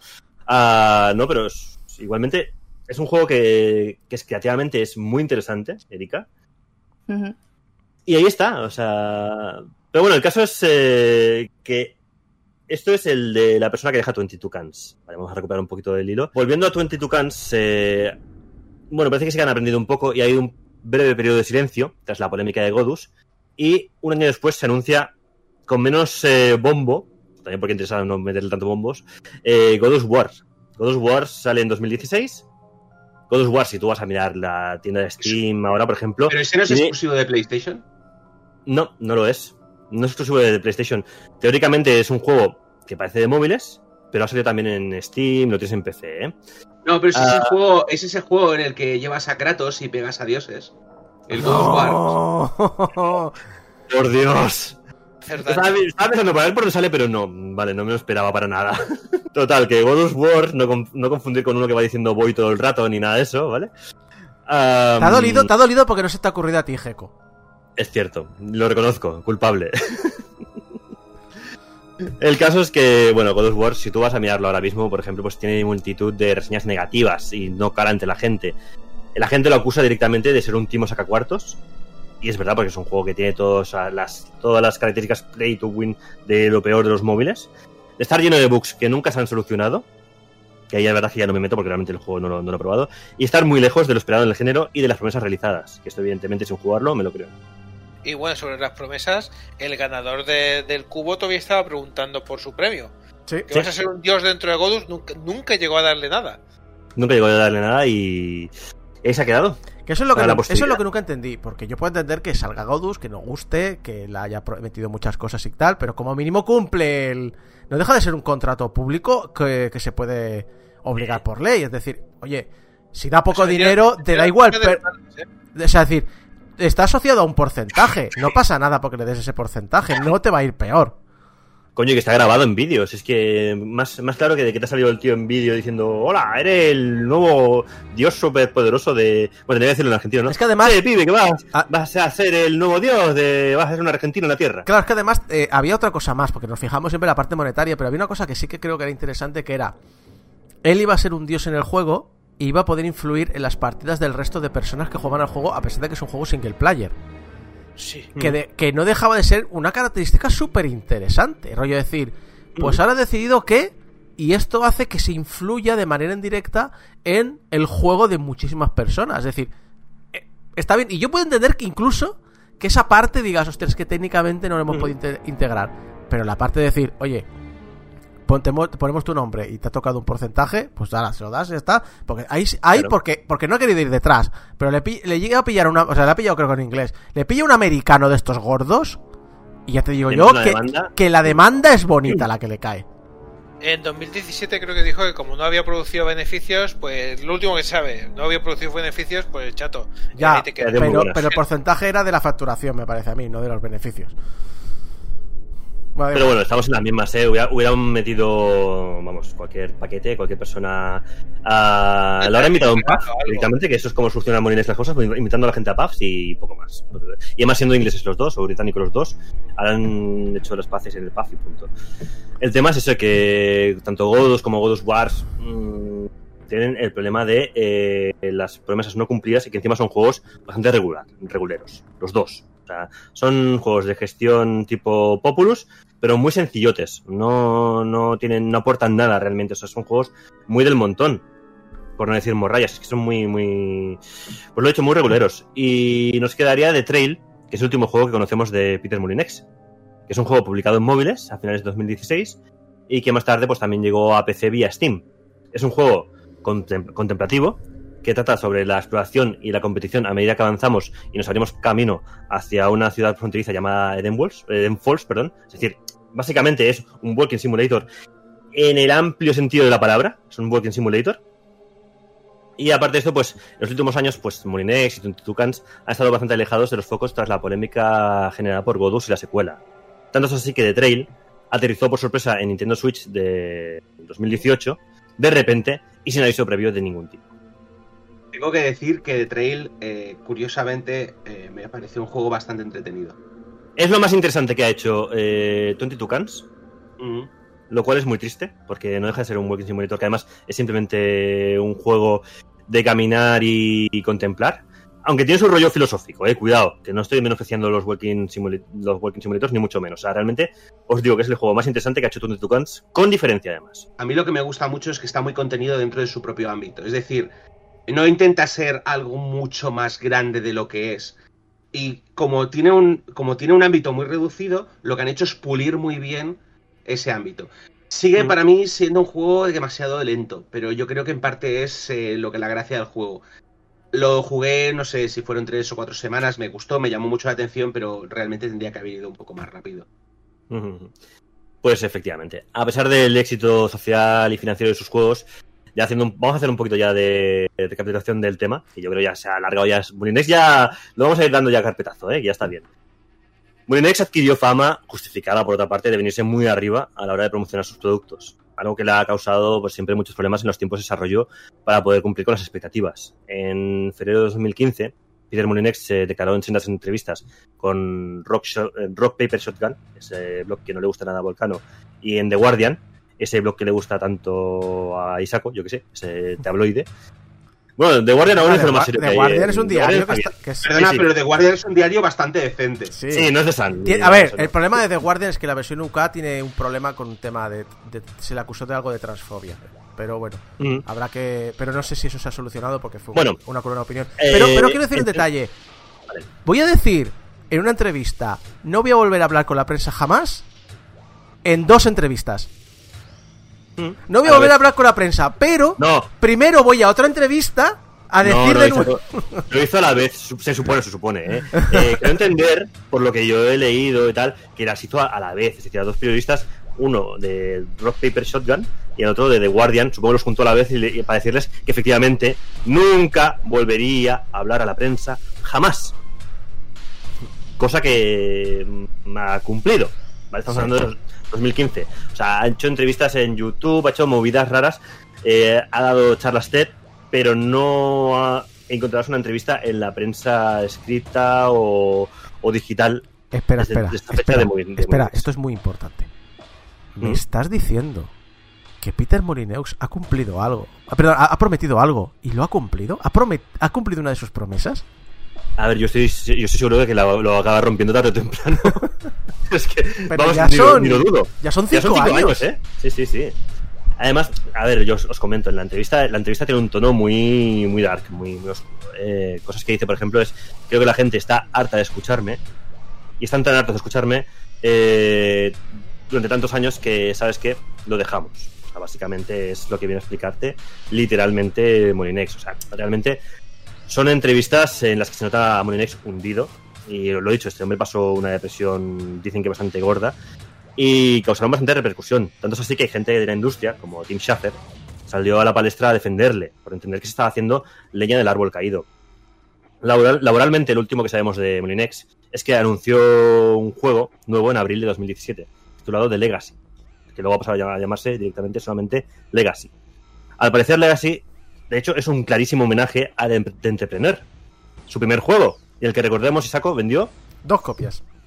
Y una, y una, a su madre. su madre. Será también en el Bueno, regreso, pues, de Perdón, un- perdona, ¿sabes quién Sí, salió beneficiado? ¿Hay hay alguien que ganó dinero con ese juego? ¿Quién? La tienda donde El- compró las herramientas para romper su propio buzón. Correcto. Sí. Porque recordemos que esperaba vender tantas copias de su primer juego que rompió el buzón para que cupieran los pedidos eh, dentro del Pero es que no me entra en la cabeza, es decir, las cartas tienen que entrar. Da igual que hagas el agujero más grande, van a entrar igualmente las cartas. No sé, tienes el tío que se imaginaba paquetes, paquetes ahí, UPS ahí rompiendo la puerta de su casa, entrando como los geos ahí en el meme este de entrando por la ventana, ¿sabes? Pues se imaginaba el tío esto en su casa. No, no es por nada, pero me estás contando que Peter Molineux fue víctima de su propio hype. Sí, Bueno, pero es que... con su primer producto. Ah, recordemos que es un tío que, que, que su empresa se dedicaba a vender judías pintas a Oriente Medio. Y a raíz de ahí, con- o sea, le vino un golpe de suerte tan increíble que, que Commodore le regaló 10 amigas de la época que era... Prototipos. Mm, Prototipos de la Amiga prototipos. 1000. Sí, sí, sí.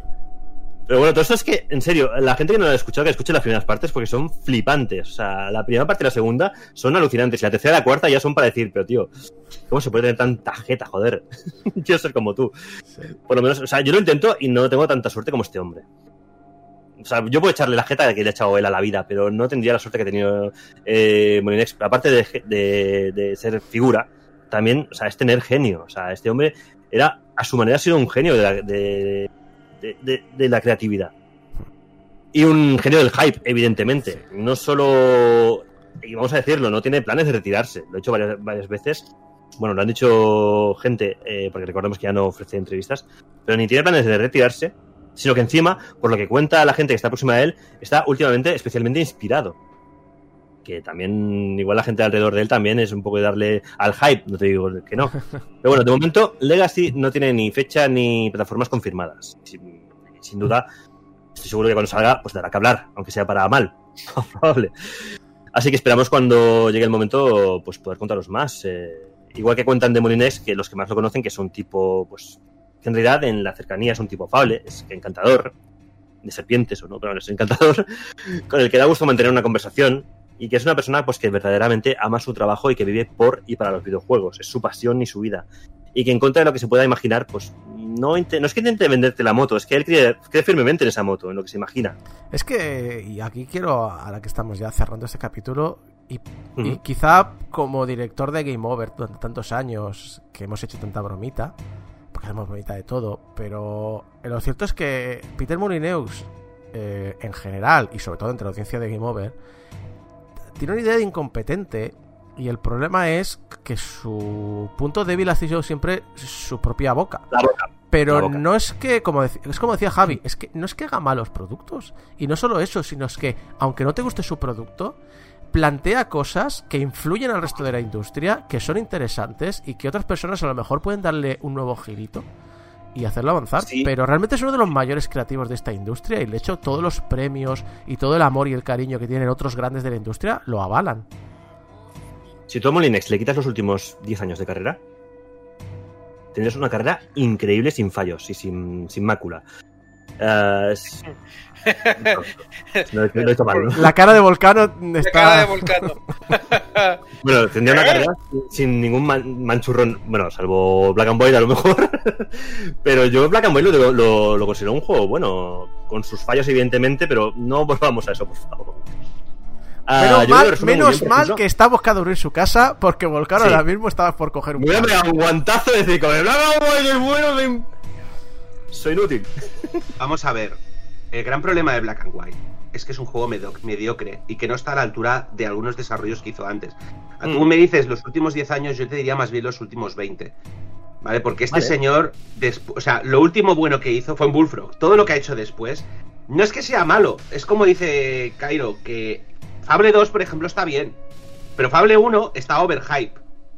Y Black and White era un juego bastante mediocre. Yo lo recuerdo como un juego que tenía mucho potencial, pero era muy repetitivo. Pero ves los juegos que hizo, Eh, pues yo qué sé, hasta el Magic Carpet me parece mejor y más interesante. Powermonger es buenísimo. Y no, acuerda de él. Powermonger, Populous. eh, Es que lo que te digo, incluso ese Dem juego del que Park. echaba pestes y que lo que tuvo que hacer de nuevo, el, el Dungeon Keeper, Sí. es maravilloso, tiene un montón de detalles que las segundas partes y las imitaciones no lo han podido hacer. Cosas tontas como poder eh, poseer a tus monstruos. ¿Vale? Sí, sí, es no. un grandísimo desarrolla- desarrollador, pero con los años se ha empezado a creer que era grandísimo y se ha convertido en un Josh Lucas de la vida, con la diferencia de que Josh Lucas sigue haciendo millones y él no. Bueno, eso habría que verlo. ¿eh? Yo creo que sí. 22 cans. Bueno.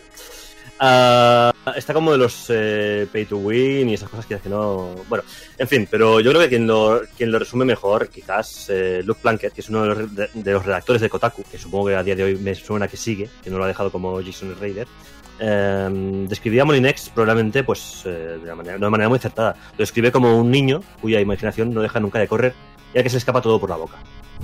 Realmente también te digo una cosa, eh, estamos de acuerdo eh, con todo lo que estamos comentando, de que se le pierde la boca y tal, pero en una industria plagada de desarrolladores, sin alma, que, cuya visión, visión creativa pues casi casi se limita a seguir lo que dice un estudio de mercado y a imitar el último juego número uno en las listas de ventas, yo creo- personalmente creo que en esto de los videojuegos lo que necesitamos es precisamente más gente como Molinex, con sus bondades y con sus defectos, que son tanto unos como otros, muchos.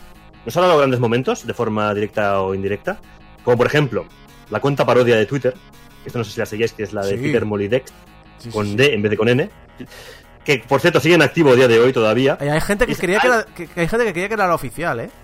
Sí, no, no, claro, yo al principio pensaba, incluso pensaba que era la oficial hasta que dije tate. Porque claro, soltaba. Es una cuenta que suelta burradas, básicamente. O sea, es una cuenta que se trata de inventar premisas loquísimas para videojuegos que no existen. E incluso alguna vez el propio Molinex eh, ha interactuado con su propia parodia. Aquí podemos poner el meme de los dos Spider-Man señalándose.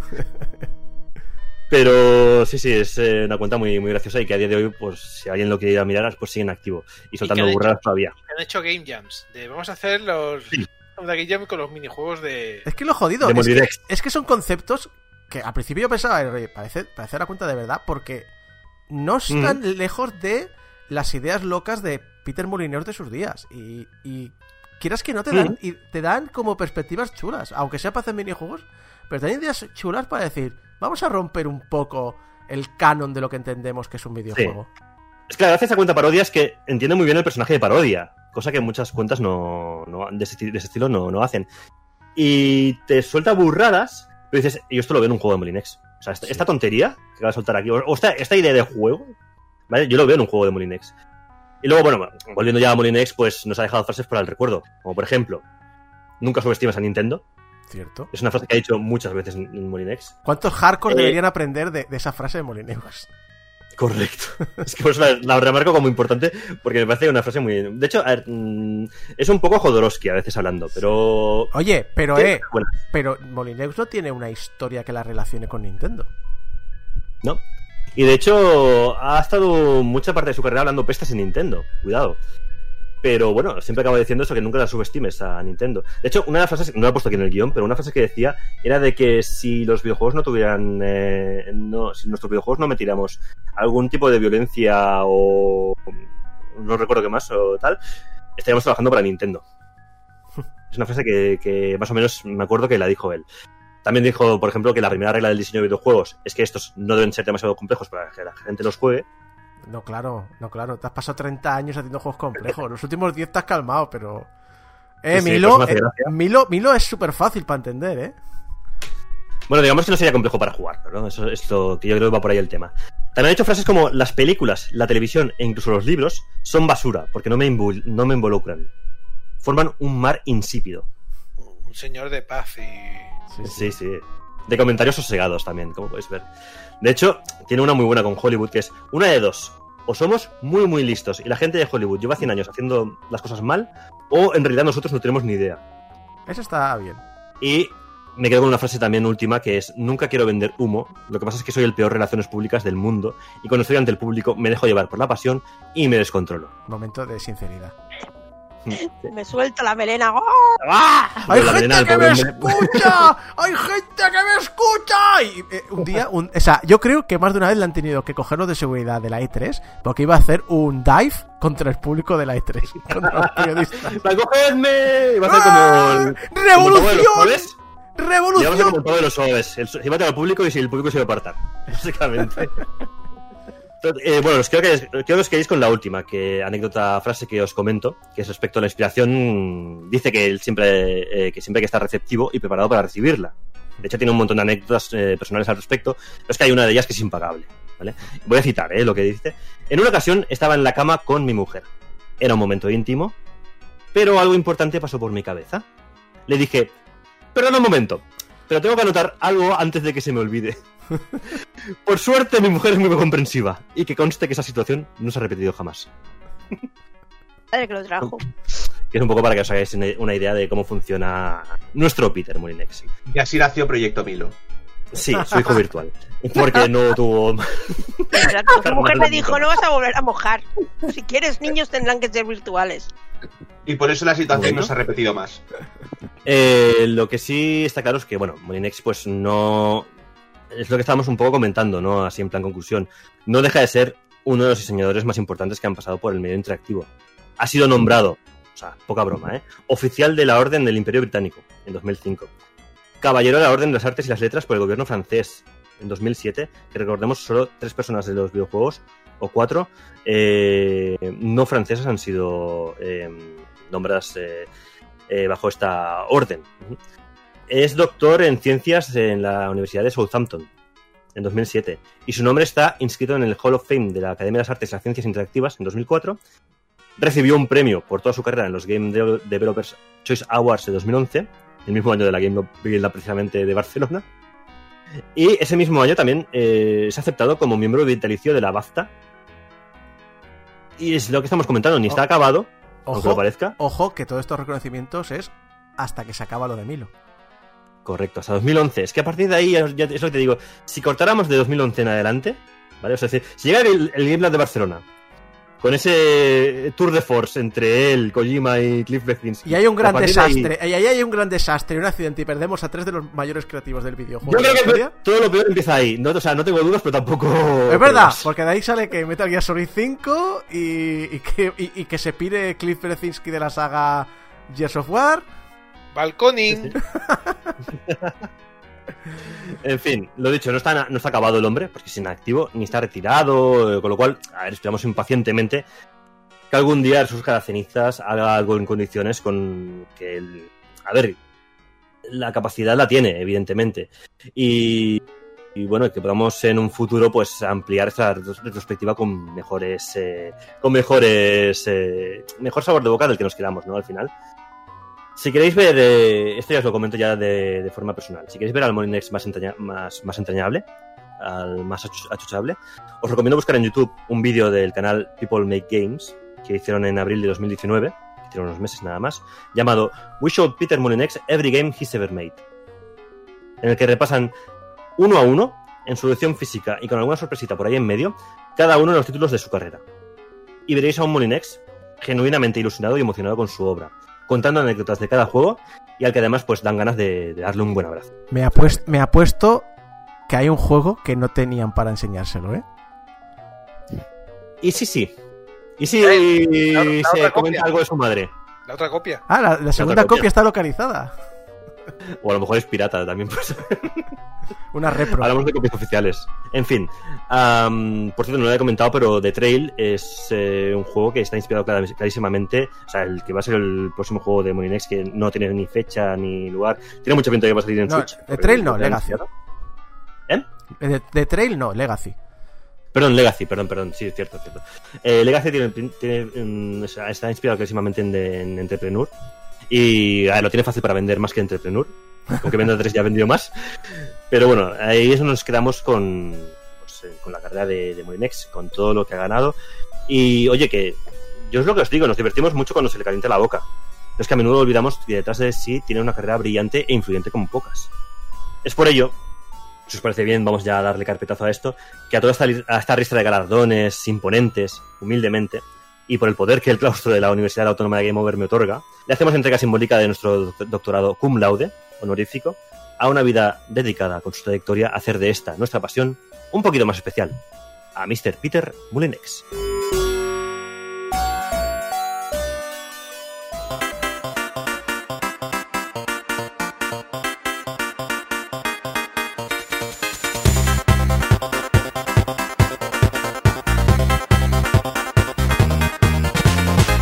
Y seguimos con la loca loca historia de los ordenadores, que al igual que pasó con Cum Laude, yo pensaba hacer una única sección de Japón y se me ha dividido en tres. Eh, anteriormente en esta sección os he hablado de cómo la Trinidad del 77 hizo estallar la revolución de los ordenadores personales en Estados Unidos, con el Commodore PET, el Apple II y el TRS-80 como líderes de la misma, y que en Japón tuvieron su propia revolución, como os he explicado en las dos partes anteriores. Eh, os he hablado ya de SWORD y cómo la guerra sucia para aquellos con los que se salen de la norma acabó echando a la compañía del mercado, a pesar de ser extremadamente rentables, y de máquinas que redefinieron la informática en Japón, eh, todo esto liderado por NERC, SAP y Fujitsu. Curiosamente, a pesar de su hermetismo típico del corporativismo japonés, la mayoría de estas marcas contó con la ayuda de un externo, una persona que acabó creando el estándar más conocido fuera de Japón y que bien podría haber puesto contra las cuerdas al otro gran estándar de la informática como es el PC. Hoy os quiero hablar del MSX. El MSX es un estándar creado por ASCII y Microsoft Y no se puede separar la ASCII, la empresa ASCII, de la figura de un hombre que nació un 10 de febrero de 1956. Este hombre es Kazuhiro Nishi, o como se le conoce en el sector, Kai Nishi.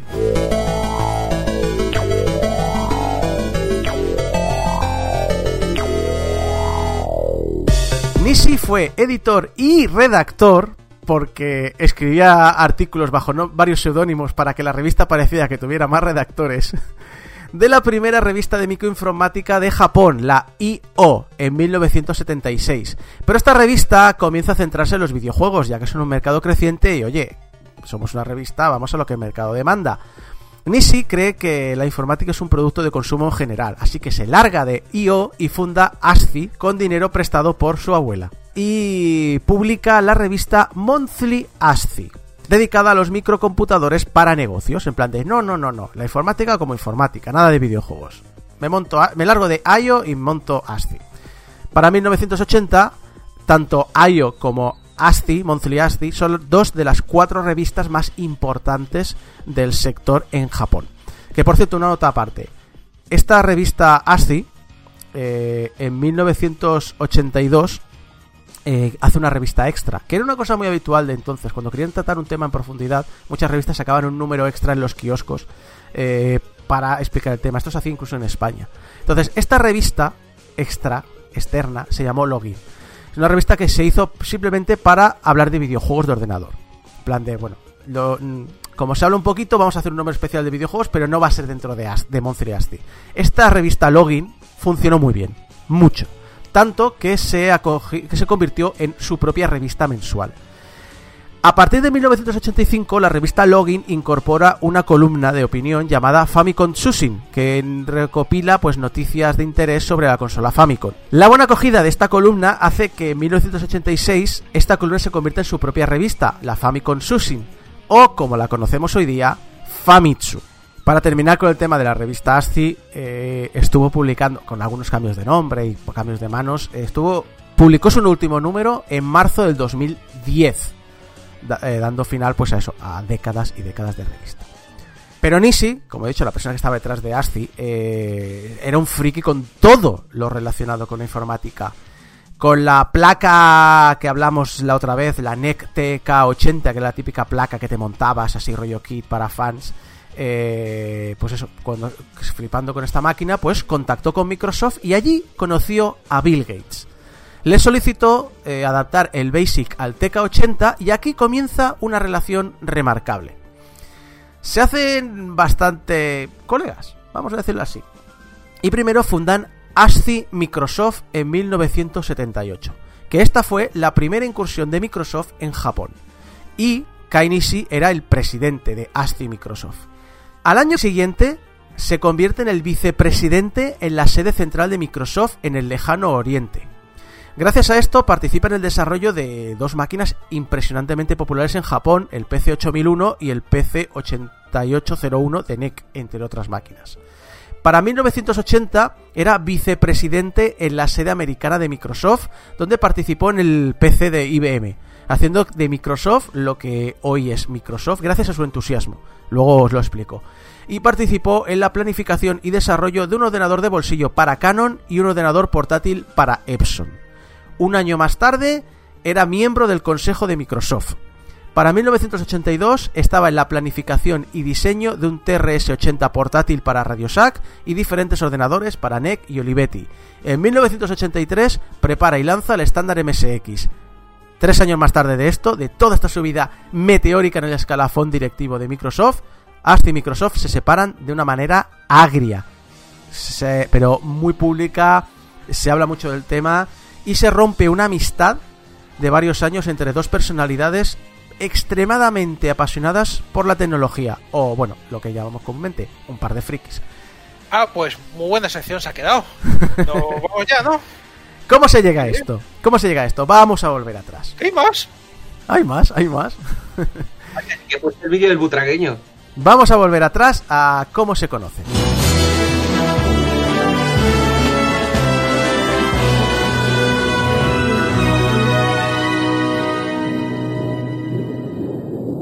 El punto más importante de la historia de estas dos personas es cuando Nishi conoce a Gates, que podría dar para título de peli, pero no. Esto ocurre en 1978 y es una unión casi perfecta. La microinformática en aquella época era algo casi alienígena para muchas empresas, pero no os preocupéis porque ahí están Kai y Bill para convencerles de lo contrario, el dúo cómico de la informática.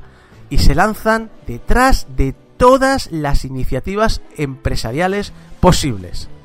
Tirando de contactos, Nishi convence ese mismo año, en 1978, a Kazuya Watanabe de NEC, que yo os expliqué que fue una de las fuerzas y que hicieron convertir a NEC en la líder del mercado informático en Japón. Pues eso, dice, oye Watanabe, tienes que conocer a Bill Gates y a su socio americano Paul Allen. Y sí, sí, le convence, viaja a Estados Unidos. Y Watanabe siempre ha dicho que estos dos yankees que le vinieron a recoger en un Porsche para vacilar, nunca, nunca le impresionaron. Lo que sí lo hizo fue la enorme pasión por los ordenadores personales y el trabajo que habían realizado Microsoft con compañías americanas hasta el momento. Por eso es esta reunión la que convence a Watanabe para convencer a NEC de que sí, que se tienen que meter en la informática de manera seria. Y ya os expliqué que NEC, eh, con su primera apuesta, con el PC 8001, se acaban convirtiendo, pues años más tarde, en la empresa líder de la microinformática en el mercado japonés. Pero al mismo tiempo, convierten superestrellas a Nishi y a Gates en Japón. Empiezan a dar eventos, empiezan a dar eh, charlas, y son la puerta de entrada de la tecnología más puntera de Estados Unidos en Japón. Todo el mundo quiere conocer a estos dos personajes extraños que les enseñan lo que es la informática y la electrónica. Es increíble tener a Microsoft funcionando bien en, en Japón, ¿eh? ¿Vis- Sí. ¿Visto Xbox? Nishi fue la persona que consiguió que, Microsoft arrasara. De hecho, el propio Bill Gates reconoció en 2016, en su propio blog eh, personal, que gracias a Nishi, durante algunos años Microsoft hizo más negocio en Japón que en Estados Unidos. Hay que tener en cuenta que eh, Microsoft eh, no ha hecho tanto negocio en Japón después porque básicamente es, es lo que dice Isako, o sea, tienes que tener a una imagen muy pública y alguien muy concreto que esté adaptando el producto a Japón para que funcione. Microsoft, la estrategia que ha tenido estos últimos años es que Japón es un mercado más. Y también considera a Kai como uno de los líderes más menospreciados de la industria de la compañía. Y no es para menos, tan solo en 1980 las adaptaciones de Microsoft Basic para los diferentes ordenadores japoneses hacen ingresar a la compañía 1.200 millones de yenes. Pero Nishi, como he comentado antes, también es el que anima a Microsoft a dar su paso más importante, el que les convirtió en una pequeña casa de software a un líder del software mundial, porque IBM les había pedido un BASIC para la nueva máquina, el IBM PC. Pero también les comentó que necesitaban un sistema operativo para su máquina. Eh, Microsoft en ese momento está hasta arriba de trabajo y les dijo, oye, pues ahora mismo el sistema operativo más popular es el CPM, ves, cómpralo, yo creo que es lo que mejor te va a ir. Así que, bueno, pues van, eh, IBM, eh, pero claro, entre Digital Research, que es el dueño del CPM, y IBM, las conversaciones no terminan de funcionar. Así que vuelven a Microsoft y Microsoft les dice, oye, pues si quieres tirar, tienes un, producto llamado 862 o Q2, que se conocería un poco más tarde.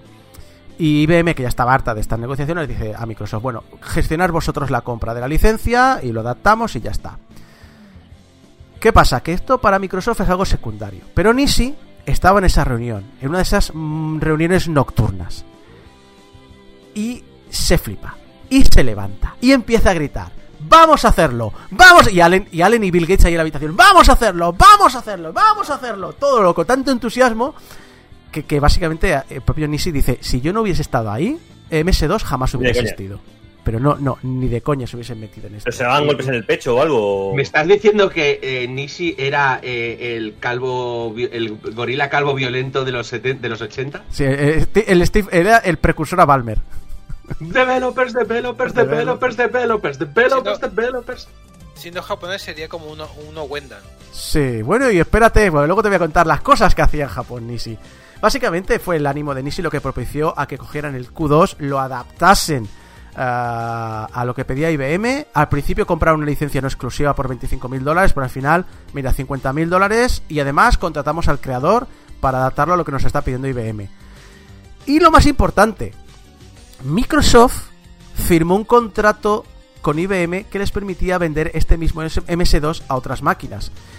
Al igual que su intérprete Basic. ¿Por qué? Porque Bill Gates estaba convencido que otros fabricantes acabarían clonando el hardware de IBM. Así que no les quiso pasar el copyright de su sistema operativo. Pero aquí vuelvo a indicar, tanto Gates como Nisi, ese, esa, ese vivir, respirar, ser apasionados de la informática, de la electrónica, ser unos genios que lo respiraban y lo vivían y sabían y sabían ver por dónde iba el mercado, pero al mismo tiempo es un ejemplo de lo que empieza a separar a Nisi y a Gates.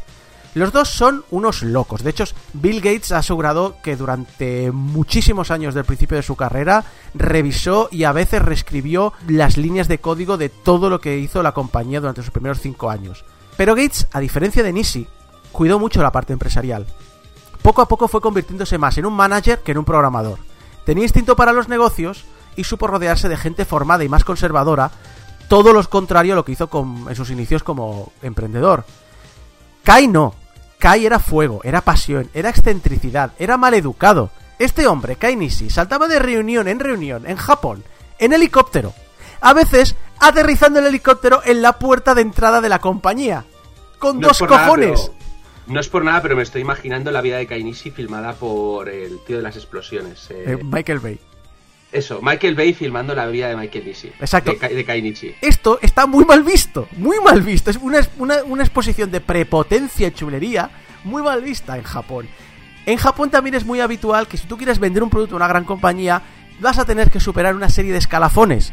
Primero este director le convences para que convenza a su director, entonces a ese director para que convenza a su director, y es un proceso que se tarda mucho tiempo. Kainichi no está para esperar estos tiempos una noche se puso a esperar al director de Fujitsu un domingo por la noche delante de la casa del director de Fujitsu y en cuanto le vio aparecer le agarró al grito de que si quiere bolsa. Bueno, a que si quiere bolsa no, pero le, acosó para hablarle de, no sé qué producto y tecnología. Más de un gerente recuerda que sus experiencias con Nisi son que le realizaban una, una presentación de negocio y tan pronto acababa de, de darla, se levantó de la silla, se tumbaba en el suelo y se ponía a dormir. O se quedaba mirando al vacío, respirando sonoramente, o directamente ni se levantaba, dormía directamente en la silla. Sus cosas. Sus cosas de, de Kai Pero lo jodido es que funcionaba. En... Es, que, es que daba resultado. Era un hombre que no solo estaba loco por la tecnología, sabía venderla. En 1981 Mitsubishi quería que Microsoft adaptara su software a un nuevo ordenador. Nisi preguntó a Gates, oye, ¿esto cuánto nos costaría? Y Gates le dijo, mira, esto pues de 400 a 500 mil dólares. Así que Nisi se fue a Mitsubishi y va y le pidió un millón. Por la cara bonita. Al final consiguió un contrato firmado por 670 mil dólares. Que los, los viajes en helicóptero no salen baratos, básicamente. Ese mismo año, yendo en chándal y zapatillas deportivas en primera clase de un vuelo intercontinental, se sentó al lado del presidente de Kyocera, que es una empresa dedicada a las cerámicas industriales. Y le explico, Nisi le explicando al tío este su nueva idea. Quiero hacer un ordenador del tamaño de una maleta con una pantalla de cristal líquido. Y el tío, eh, parece interesante, está muy bien y tal. Total, se flipó tanto Nisi que mucho antes de que hubieran firmado el contrato con Kyocera, Nisi y Bill Gates habían diseñado el ordenador y habían preparado a tres compañías en tres continentes distintos, NEC, Olivete y Tandy, para venderlo. Acabaron obviamente haciéndolo, la versión más popular fue en Estados Unidos donde se le conoce como el Radio Shack Model 100.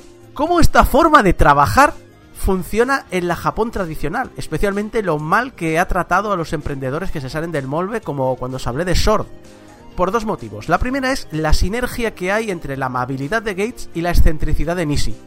Funcionaba, y además, ¿para qué negarlo? Porque en aquel momento lo de la microinformática era algo que nadie sabía entender era alienígena. Watanabe, el de NEC, el que os he hablado antes, lo resume así.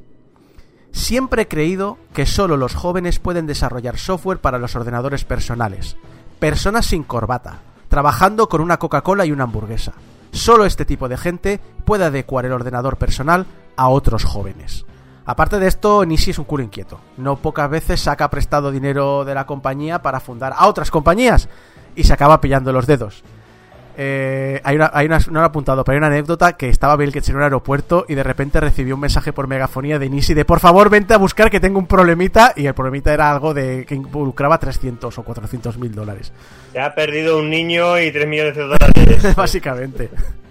tengo, que decir de todas maneras que este tipo de empresas, este tipo de gente funciona en Japón sí tienen una reputación detrás. ¿Vale? Nishi, a pesar de ser un excéntrico, era un excéntrico que había sabi- que, que sabía eh, lo- de lo que estaba hablando y había y había demostrado ya varias veces que, que había tenido éxito. Es decir, no es lo mismo si vas a Caraperro con tu cara bonita que si dices, no, es que soy el editor de la primera y segunda revista más importantes del mercado. Eh, Esto- y soy además consultor habla- de las em- otras veces Exacto. conmigo. Soy consultor de las empresas líderes de la informática en Japón. bla, bla, sí, exacto. Exactamente. Entonces, mm, ahí es la, es, es la razón por la cual este señor funcionaba. Claro, Se le eh, perdonan las excentricidades. Claro, es que este hombre, pues lo dicho, va siempre buscando iniciativas nuevas como un perro ahí flipando en- con mil estímulos, mientras que Gates lo que quiere es que la empresa empiece a ser sólida. Para 1983, eh, Microsoft ya tiene contratos con varias docenas de compañías japonesas. Gates lo que quiere es darle un servicio apropiado a las empresas. A Nishi eso le aburre. Nishi quiere ir detrás de la tecnología nueva y brillante y arriesgada que hay en cada momento. Aquí entra, lo dicho, una de las ideas locas de Nishi. Para principios de los 80, en parte por culpa de ellos, hay varios sistemas eh, diferentes que todos tienen un intérprete de BASIC, pero un intérprete de BASIC adaptado al hardware diferente. Así que, aunque en la teoría son compatibles, en la práctica no. Nishi se imagina un sistema estandarizado para cualquier fabricante al estilo VHS.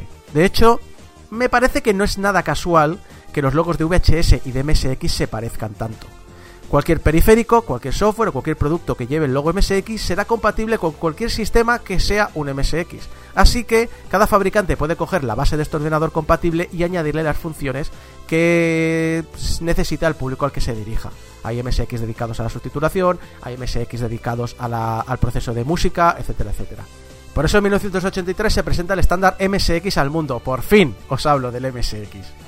Eh, basado en el diseño de que había presentado el año pasado Spectra Video. Lo dicho, anuncia este estándar, está basado en un modelo de Spectra Video de 82, eh, un gran puñado de compañías dicen que van a hacer máquinas compatibles y eh, la mayoría evita entrar en el mercado americano porque Commodore ha empezado a liderar una batalla de precios en la que no quieren entrar. Esta batalla, ya os lo hablaré en su momento, acabaría dañando a toda la industria de la microinformática, pero por aquel entonces no se vislumbraban sus consecuencias. Pero más importante que anunciar el estándar y anunciar quienes participan es qué van a hacer las, marcas más importantes. NEC no participó, porque en aquel momento era ya la líder del mercado, así que ¿para qué voy a sacar otro ordenador si yo soy el que manda? Sharp, que tenía su línea de ordenadores, sí que fabricó máquinas MSX, pero ninguna de ellas se vendió en Japón, porque entonces se iba a hacer competencia a sí misma, así que todo lo sacó en el extranjero. Fujitsu, como ya os hablé en la otra sección, sí lanzó un, un MSX, el FMX, pero como también tenía su línea de ordenadores personales, eh, lo capó bastante para cumplir lo justo con el estándar, pero al mismo tiempo que no se viera mejor que su máquina. Y no lanzó ningún modelo más porque, al igual que pasa con Sharp, se iba a acabar haciendo competencia a sí mismo. Y ese, ese fue el gran problema del estándar. Las marcas japonesas más poderosas no quisieron apoyarlo porque ya tenían sus máquinas y les iban muy bien. No iban a hacerse competencia a sí mismas. Pero era un sistema ideal para que aquellas marcas electrónicas que todavía no se habían atrevido a lanzarse al mercado de la microinformática lo hicieran. Por eso, por ser un sistema que acabó siendo acogido por aquellas marcas sin experiencia en el sector, se atacó el estándar llamándolo la unión de los débiles. Aún así, eso no evitó que en los primeros años se convirtiera en uno de los ordenadores de 8 bits más vendidos de todo Japón. Y no solo Japón, también fue popular en Corea del Sur, Argentina, Brasil, Oriente Medio, Holanda, Italia, Bélgica y en España. En Cuba fue usado en las aulas eh, para enseñar informática y en los países del bloque socialista como una herramienta para eh, subtitular vídeos. Pero Microsoft estaba por otras cosas. No le gustaban las excentricidades de Nishi. Quería que se centrase en los negocios que tenían establecidos. ¿Y Nishi qué hizo? Dijo, sujétame el saque. Os voy a hablar del incidente del dinosaurio.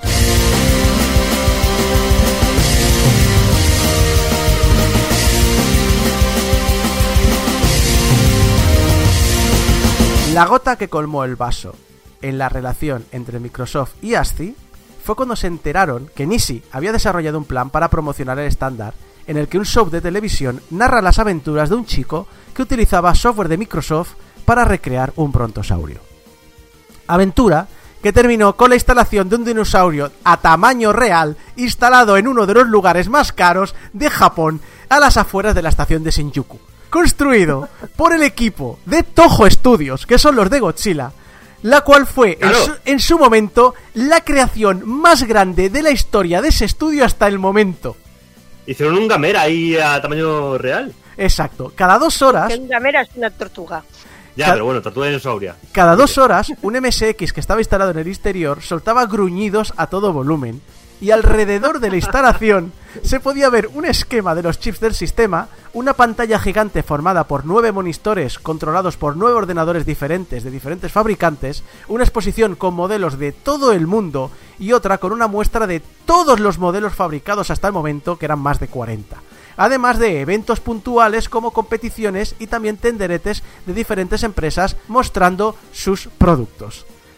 La broma, la broma, dicen, Genial. costó un millón de dólares de mil ¿Cómo me parece? de 1986. Dos millones y medio de los actuales. Pero Lo mejor- Todo esto. vale la pena. Lo mejor de todo es que el evento fue un éxito. Hombre, ¿cómo no va a ser eso un éxito? Duró mes y medio y, Y lo, visita- Japón. y lo visitaron más de 230.000 personas. A mí en el 86 me ponen un disonaurio enorme en algún sitio. Un Y disonaurio. vaya, mis padres están allí, Disonaurio. disonaurio de toda la vida. Mis padres están allí cada día obligados. ¡Quiero ir a ver el dinosaurio! ¡Quiero ir a ver el dinosaurio! Que hoy no le he oído rugir, solo hay que esperar dos horas. Exacto. Lo que pasa es que en Estados Unidos no lo vieron así. Los dirigentes más conservadores y con estudios de Microsoft, Qué corta rollos son. de ya ves, los, los gordos con corbata, Eh, eh, los que Gates había puesto precisamente para asegurarse el correcto crecimiento de la compañía, ya llevaban años mirando con malos ojos la infinita curiosidad tecnológica de Nisi e insistían en cambiar las formas de llevar la compañía. ¿Me, me estás diciendo que Microsoft eh, le estaba como, como Sega con Estados Unidos? Pero al revés. Sí, sí, sí. O sea, no, es que queremos que, que- que promociones la Saturn más conservadoramente. Y los Estados Unidos. ¡No! ¡No! No. No vamos a vender así. Estos intentos no llegaron a, a ningún- a buen puerto. Bill intentó primero reorganizar la colaboración entre ambos en una reunión que duró 30 horas y que no llegó a ningún lado. En 1986, ASCII Microsoft se disuelve y Microsoft abre su primera sucursal propia en Japón, cabreando a Nisi porque se llevó a 18 de sus empleados. Una relación que se quedó enturbiada hasta que unos años más tarde coincidieron de nuevo e hicieron las paces a nivel personal. Porque Kai, como dije, es una persona impulsiva y no puede soportar bajo ninguna condición estar a las órdenes de nadie. Él mismo lo dijo en su momento. Bill Gates demanda lealtad al 100% y que sea su subordinado. Soy muy feliz trabajando con él, pero no quiero venderle mi alma. Pero en esta disolución, ASCII se queda los derechos del MSX y no ceja en su desempeño. En 1985 presenta el estándar MSX2, que esto es un consejo personal para los fans del retro. Si queréis compraros un MSX para to- toquetear, es probablemente la mejor máquina con la que podéis eh, meteros ahora mismo ya que es casi completamente compatible con el MSX1 y en Japón se hizo muchísimo software interesante para esta generación. También tengo que decir que de lo- esto lo va a comentar Isaco más tarde, pero eh, hay muchísima más variedad de modelos de MSX1 y algunos de esos modelos son super cucos. No hay nada tan adorable como los modelos MSX1 de Casio. Y desgraciadamente no llegaron a salir de MSX2, que tienden a ser bastante tochetes. y más profesionales. Lo más, para los más técnicos, lo interesante fue subir de los 16 colores del MSX1 a los 256 en pantalla de una paleta de 512, lo cual no estaba mal para 1985. En 1988 lo sigue el MSX2 Plus, que subía la apuesta a 19.268 colores simultáneos en pantalla y 9 canales de sonido en FM. Quiero que os fijéis bien. 1988, casi 20.000 colores en pantalla, sonido FM por 9 canales. Comparativamente ese mismo año se lanzó la Sega Mega Drive, que era de 16 bits, pero solo podía mostrar 61 colores de una paleta de 512.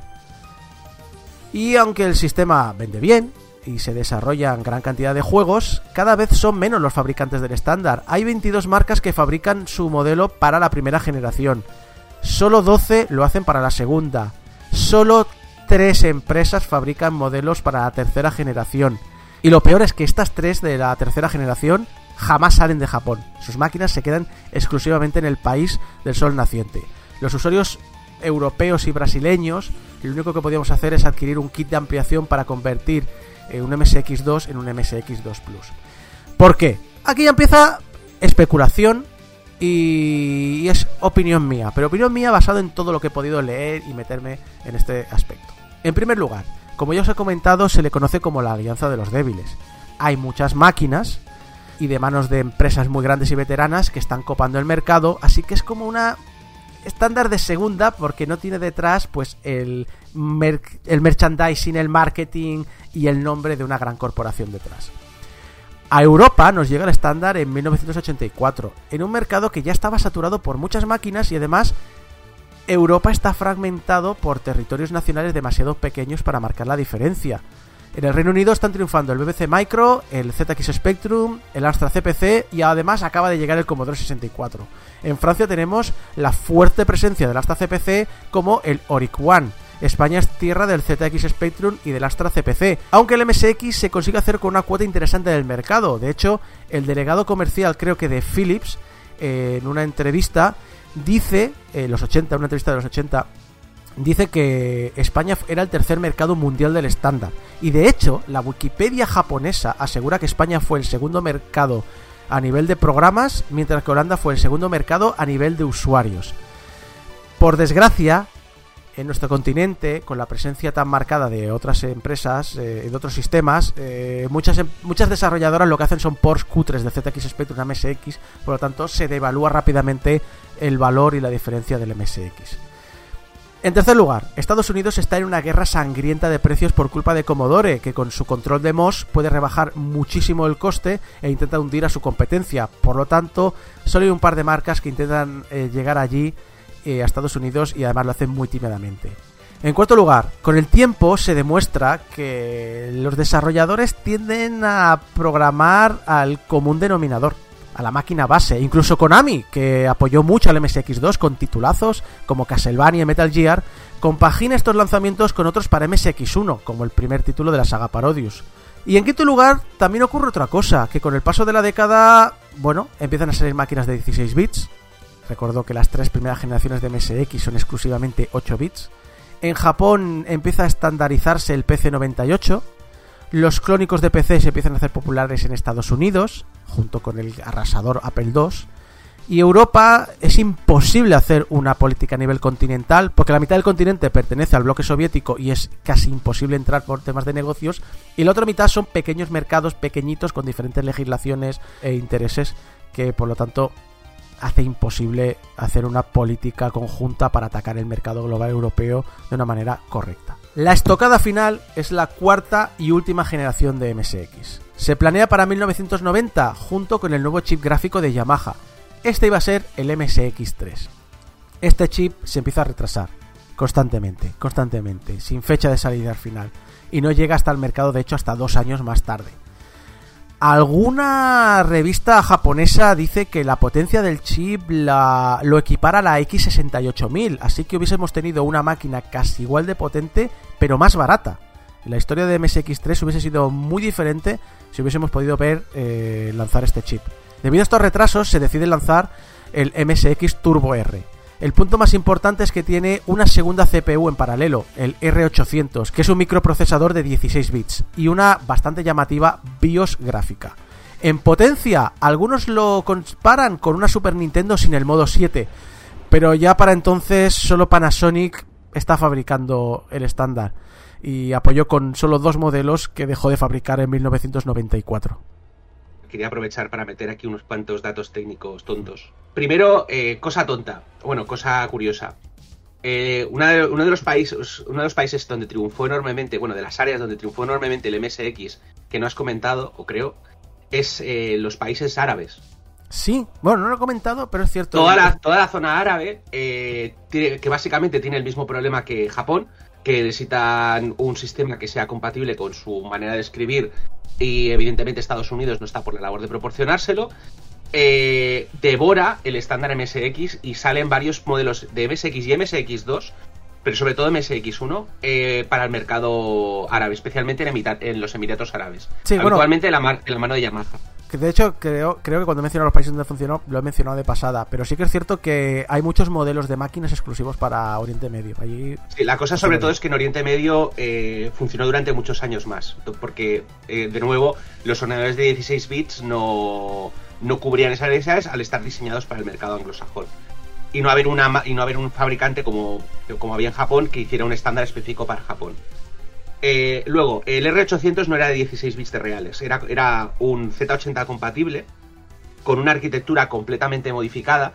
Y el gran problema de incompatibilidad y la razón por la que pus- pusieron un Z80 dentro es eh, porque eh, muchos programas en ensamblador eh, requerían el timing, no solamente las instrucciones, sino los tiempos de ejecución. Y eh, la arquitectura era bastante diferente y los tiempos de ejecución habían cambiado muchísimo. Se dice, se rumorea que el MSX3 iba a, lanzarse con el Z280, que era una arquitectura de Zilog que iba a ser súper revolucionaria para su momento. Estamos hablando de una arquitectura eh, que fue diseñada en los 80 con cosas que no veríamos hasta mediados de los 90. Eh, el problema es que esta arquitectura no se comió un colín y como las dos cosas iban de la mano, eh, Cuando cerró la línea, el turbo, bueno, el MSX3 se quedó sin procesador. Eh, pero iba a ser un procesador de 16 bits con una arquitectura de pipeline parecida a la de los Pentium Pro. Bueno, pero el, R- Eh, el R800 exactamente qué es, porque se vende como una, una CPU de 16 bits y siempre lo he visto vendida como una CPU de 16 bits. El R800, a ver, el problema es que el Z80 técnicamente es una CPU de, 10 de 16 bits, solo que su bus de datos es de 8 bits. ¿Vale? El R800 es una CPU de, con un ancho de banda de 8 bits, con lo cual es técnicamente una CPU de 8 bits. Ahora, su ALU interna, su, su unidad aritmética, es una unidad de 16 bits, mientras que la del Z80 era de 4 bits. Eh, con lo cual, evidentemente, las operaciones de multiplicación, división, sumas, que son todas las básicas que puedes hacer, eh, las hacía en unos tiempos mucho más rápidos. Eh, y en la práctica, aunque corría, me parece que eran como 7 MHz, que es solamente el doble de lo que corría el MSX, el Z80 del MSX, en la práctica se comportaba con una máquina casi 3 o 4 veces más rápida en casi todas las operaciones. Una de las cosas que tampoco mencionas y uno de los grandes problemas que tuvo el MSX es que al contrario que pasaba con los Spectrum y Amstrads que tenían un acceso directo a, a la memoria de vídeo, el MSX hacía una cosa muy parecida a los PCs modernos, precisamente por la cosa de la estandarización, y es que la memoria de vídeo era un aspecto separado y el ordenador tenía que enviarle las instrucciones al procesador de vídeo que lo grababa en su propia memoria. Esto hacía que si tú no estabas haciendo un juego para MSX, el juego saliese mal.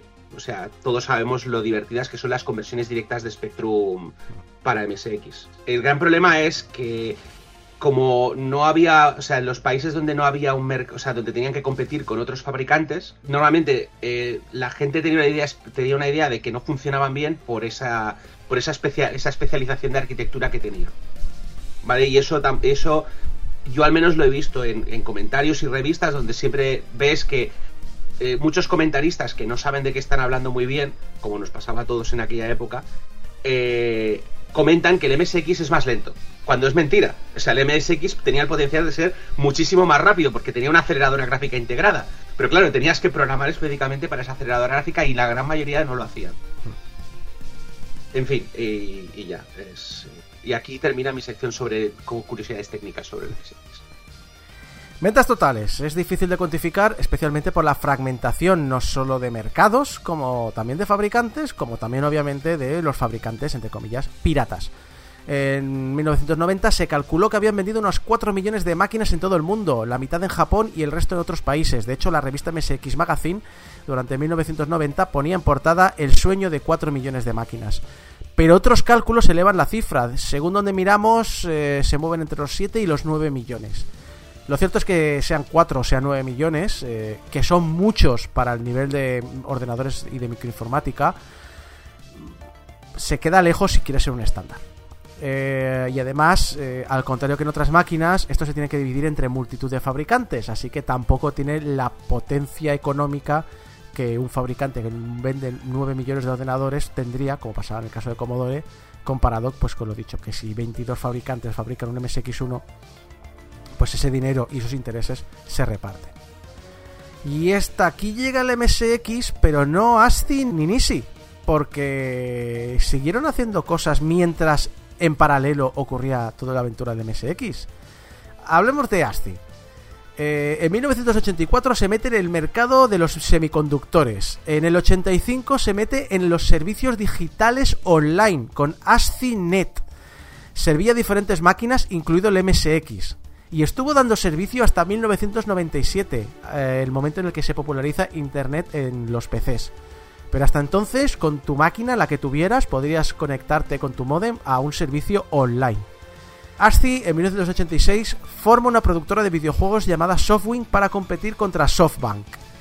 En 1991 hay un par de directivos que se enfrentan a Nisi diciéndole, tío, no te flipes, para allá, un poquito como lo que dijeron Gates, y deja de invertir en semiconductores y otros negocios y céntrate en la revista editorial, que es lo que más dinero te da. Al final eh, no, le convencieron, se largaron y fundaron una compañía rival llamada Impress, que también le estuvo haciendo la competencia. Durante los 80 no solo desarrollan hardware y software centrados en MSX, también hacen juegos y periféricos para la Famicom y la Mega Drive. Invirtió muy fuerte en startups americanas del sector electrónico tras la disolución con Microsoft, supongo para joder a Microsoft en Estados Unidos.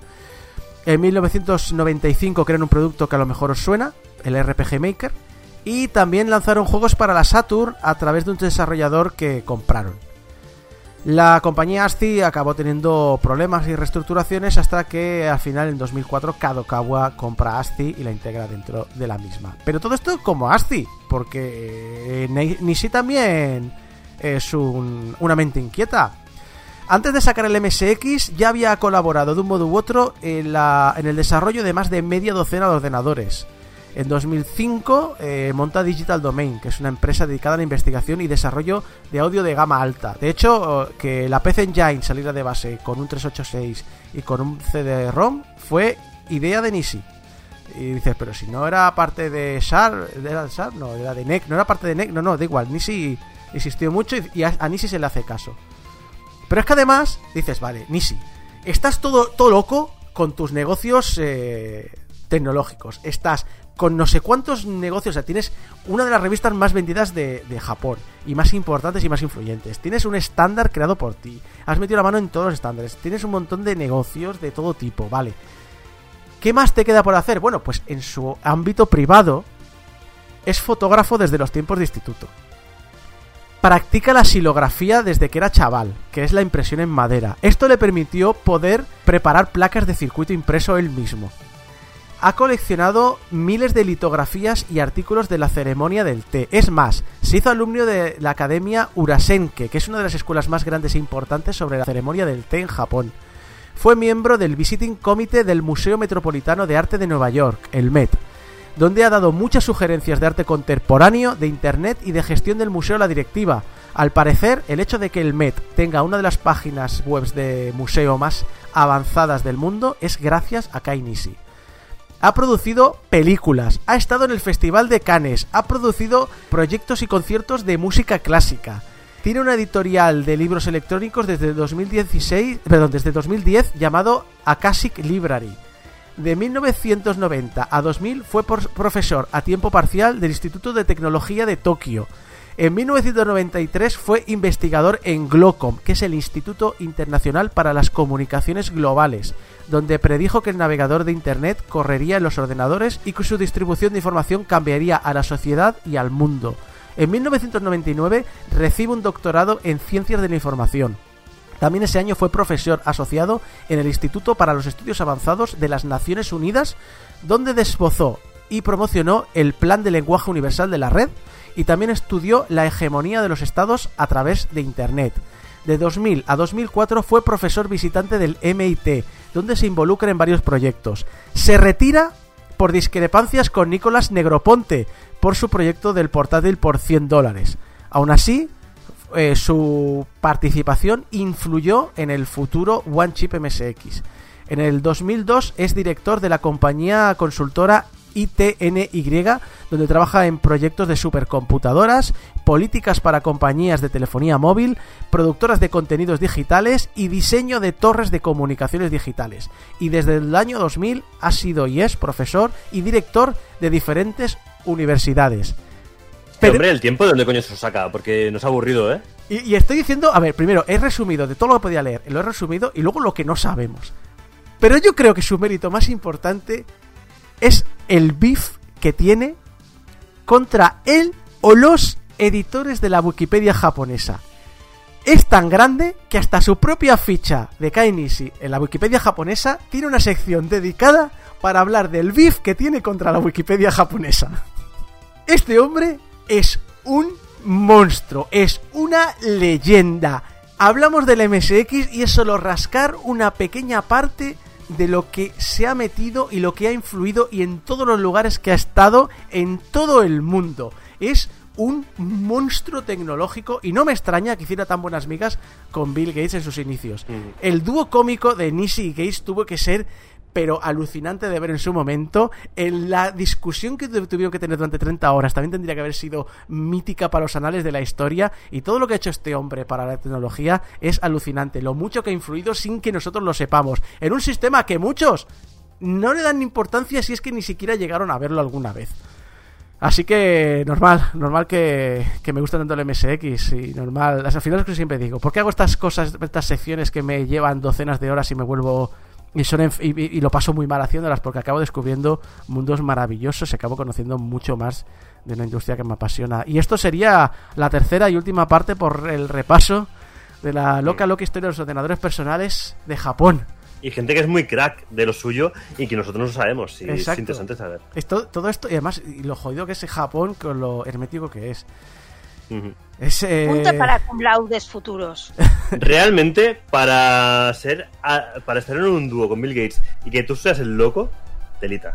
sí, sí. Telita como hay que ser. O sea, era un hombre que, que al igual que los, para los más viejos de todos, para igual que en los anuncios de la Tulipán, que bajaban el helicóptero en medio del parque, Sí, uf, pues él bajando antiguo. en, en medio de, en medio de la calle japonesa para entrar en una compañía y luego asaltando al, al presidente de Fujitsu a, a- ahí a las 9 de la noche cuando volvía a su casa tan tranquilo de trabajar el, el domingo para preguntarle que si quiere bolsa, señora. En realidad, Bill Gates nunca ha sido el loco de la compañía. Si te fijas, siempre se ha sabido rodear de gente mucho más excéntrica.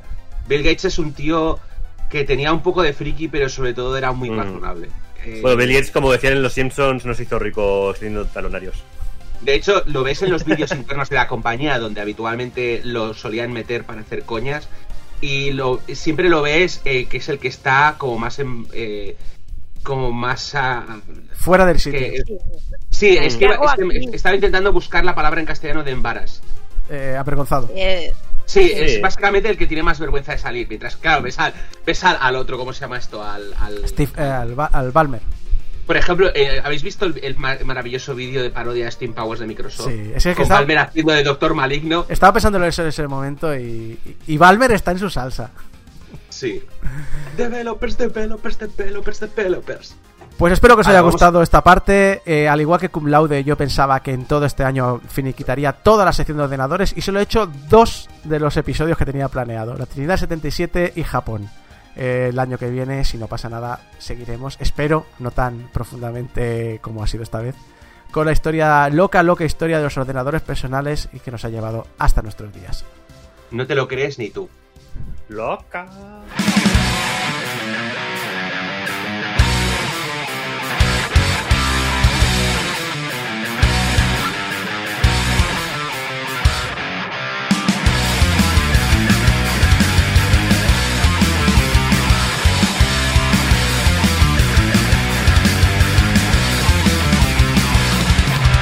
Y hasta aquí el final de este programa 722, un programa que ha sido larguísimo y que me va a tener hasta medianoche de hoy irritándolo, cabrones, dadme un like o algo, suscribiros a mi Y canal. saco, de y YouTube, yo saco, qué sé, se acaba ya la temporada. Y saco, se acaba ya la temporada. Se acaba ya, se acaba ya, se acaba ya esto, se acaba ya. Hemos llegado ya, hemos llegado. no se puede acabar la temporada, no hemos hecho un trivial. No se puede acabar la temporada, todavía no hemos matado Rápido, el teléfono de Pengo, rápidamente.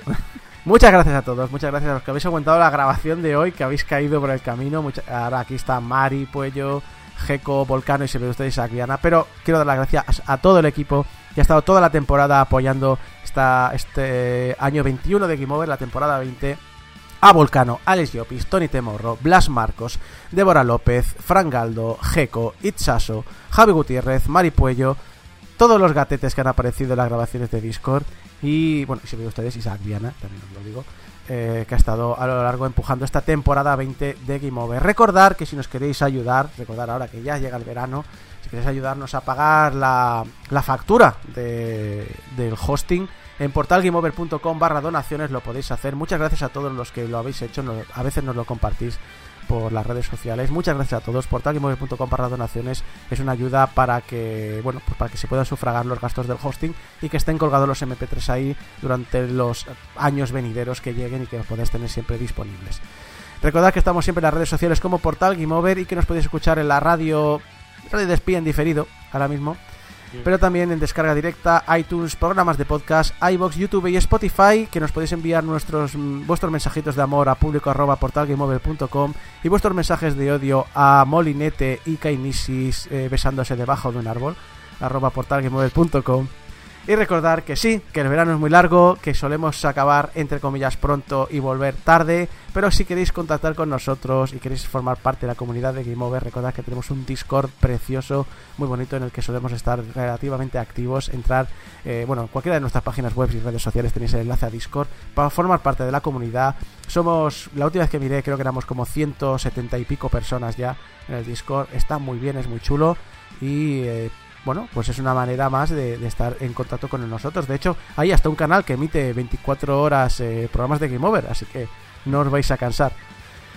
Muchas gracias a todos, muchas gracias por vuestra compañía, muchas gracias a, a, pues eso, a todo el equipo y a toda la audiencia que ha colaborado y que nos ha escrito durante estos más o menos 30 y pico, 40 programas de Game Over de esta temporada.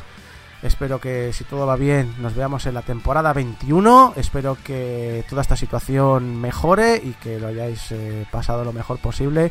Un abrazo a todos aquellos que bueno hayáis tenido problemas de todos ya conocidos en, en esta situación. Esperemos que la cosa vaya mejor y que para la temporada 21 nos volvamos a reunir con más risas, con más cachondeo, con más cariño, con más amor entre nosotros y sobre todo con más amor por este mundo tan loco y estúpido como son los videojuegos y el resto del mundo friki. Hasta la temporada que viene. Adiós.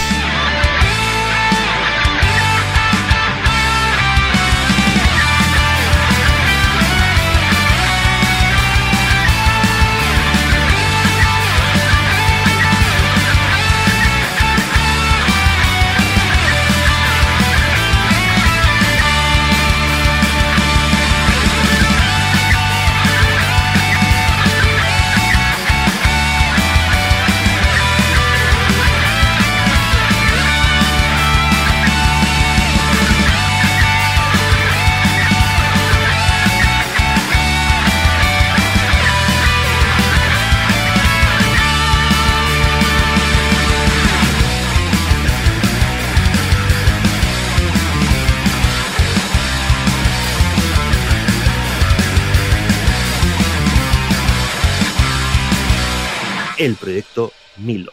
No confundir con el proyecto Mulo. Mulo. Que ya sabes Sí. que tiene una rima. ¿Cómo era? Hablando no salvarás tu culo. Correcto. No, no me acordaba, ¿eh?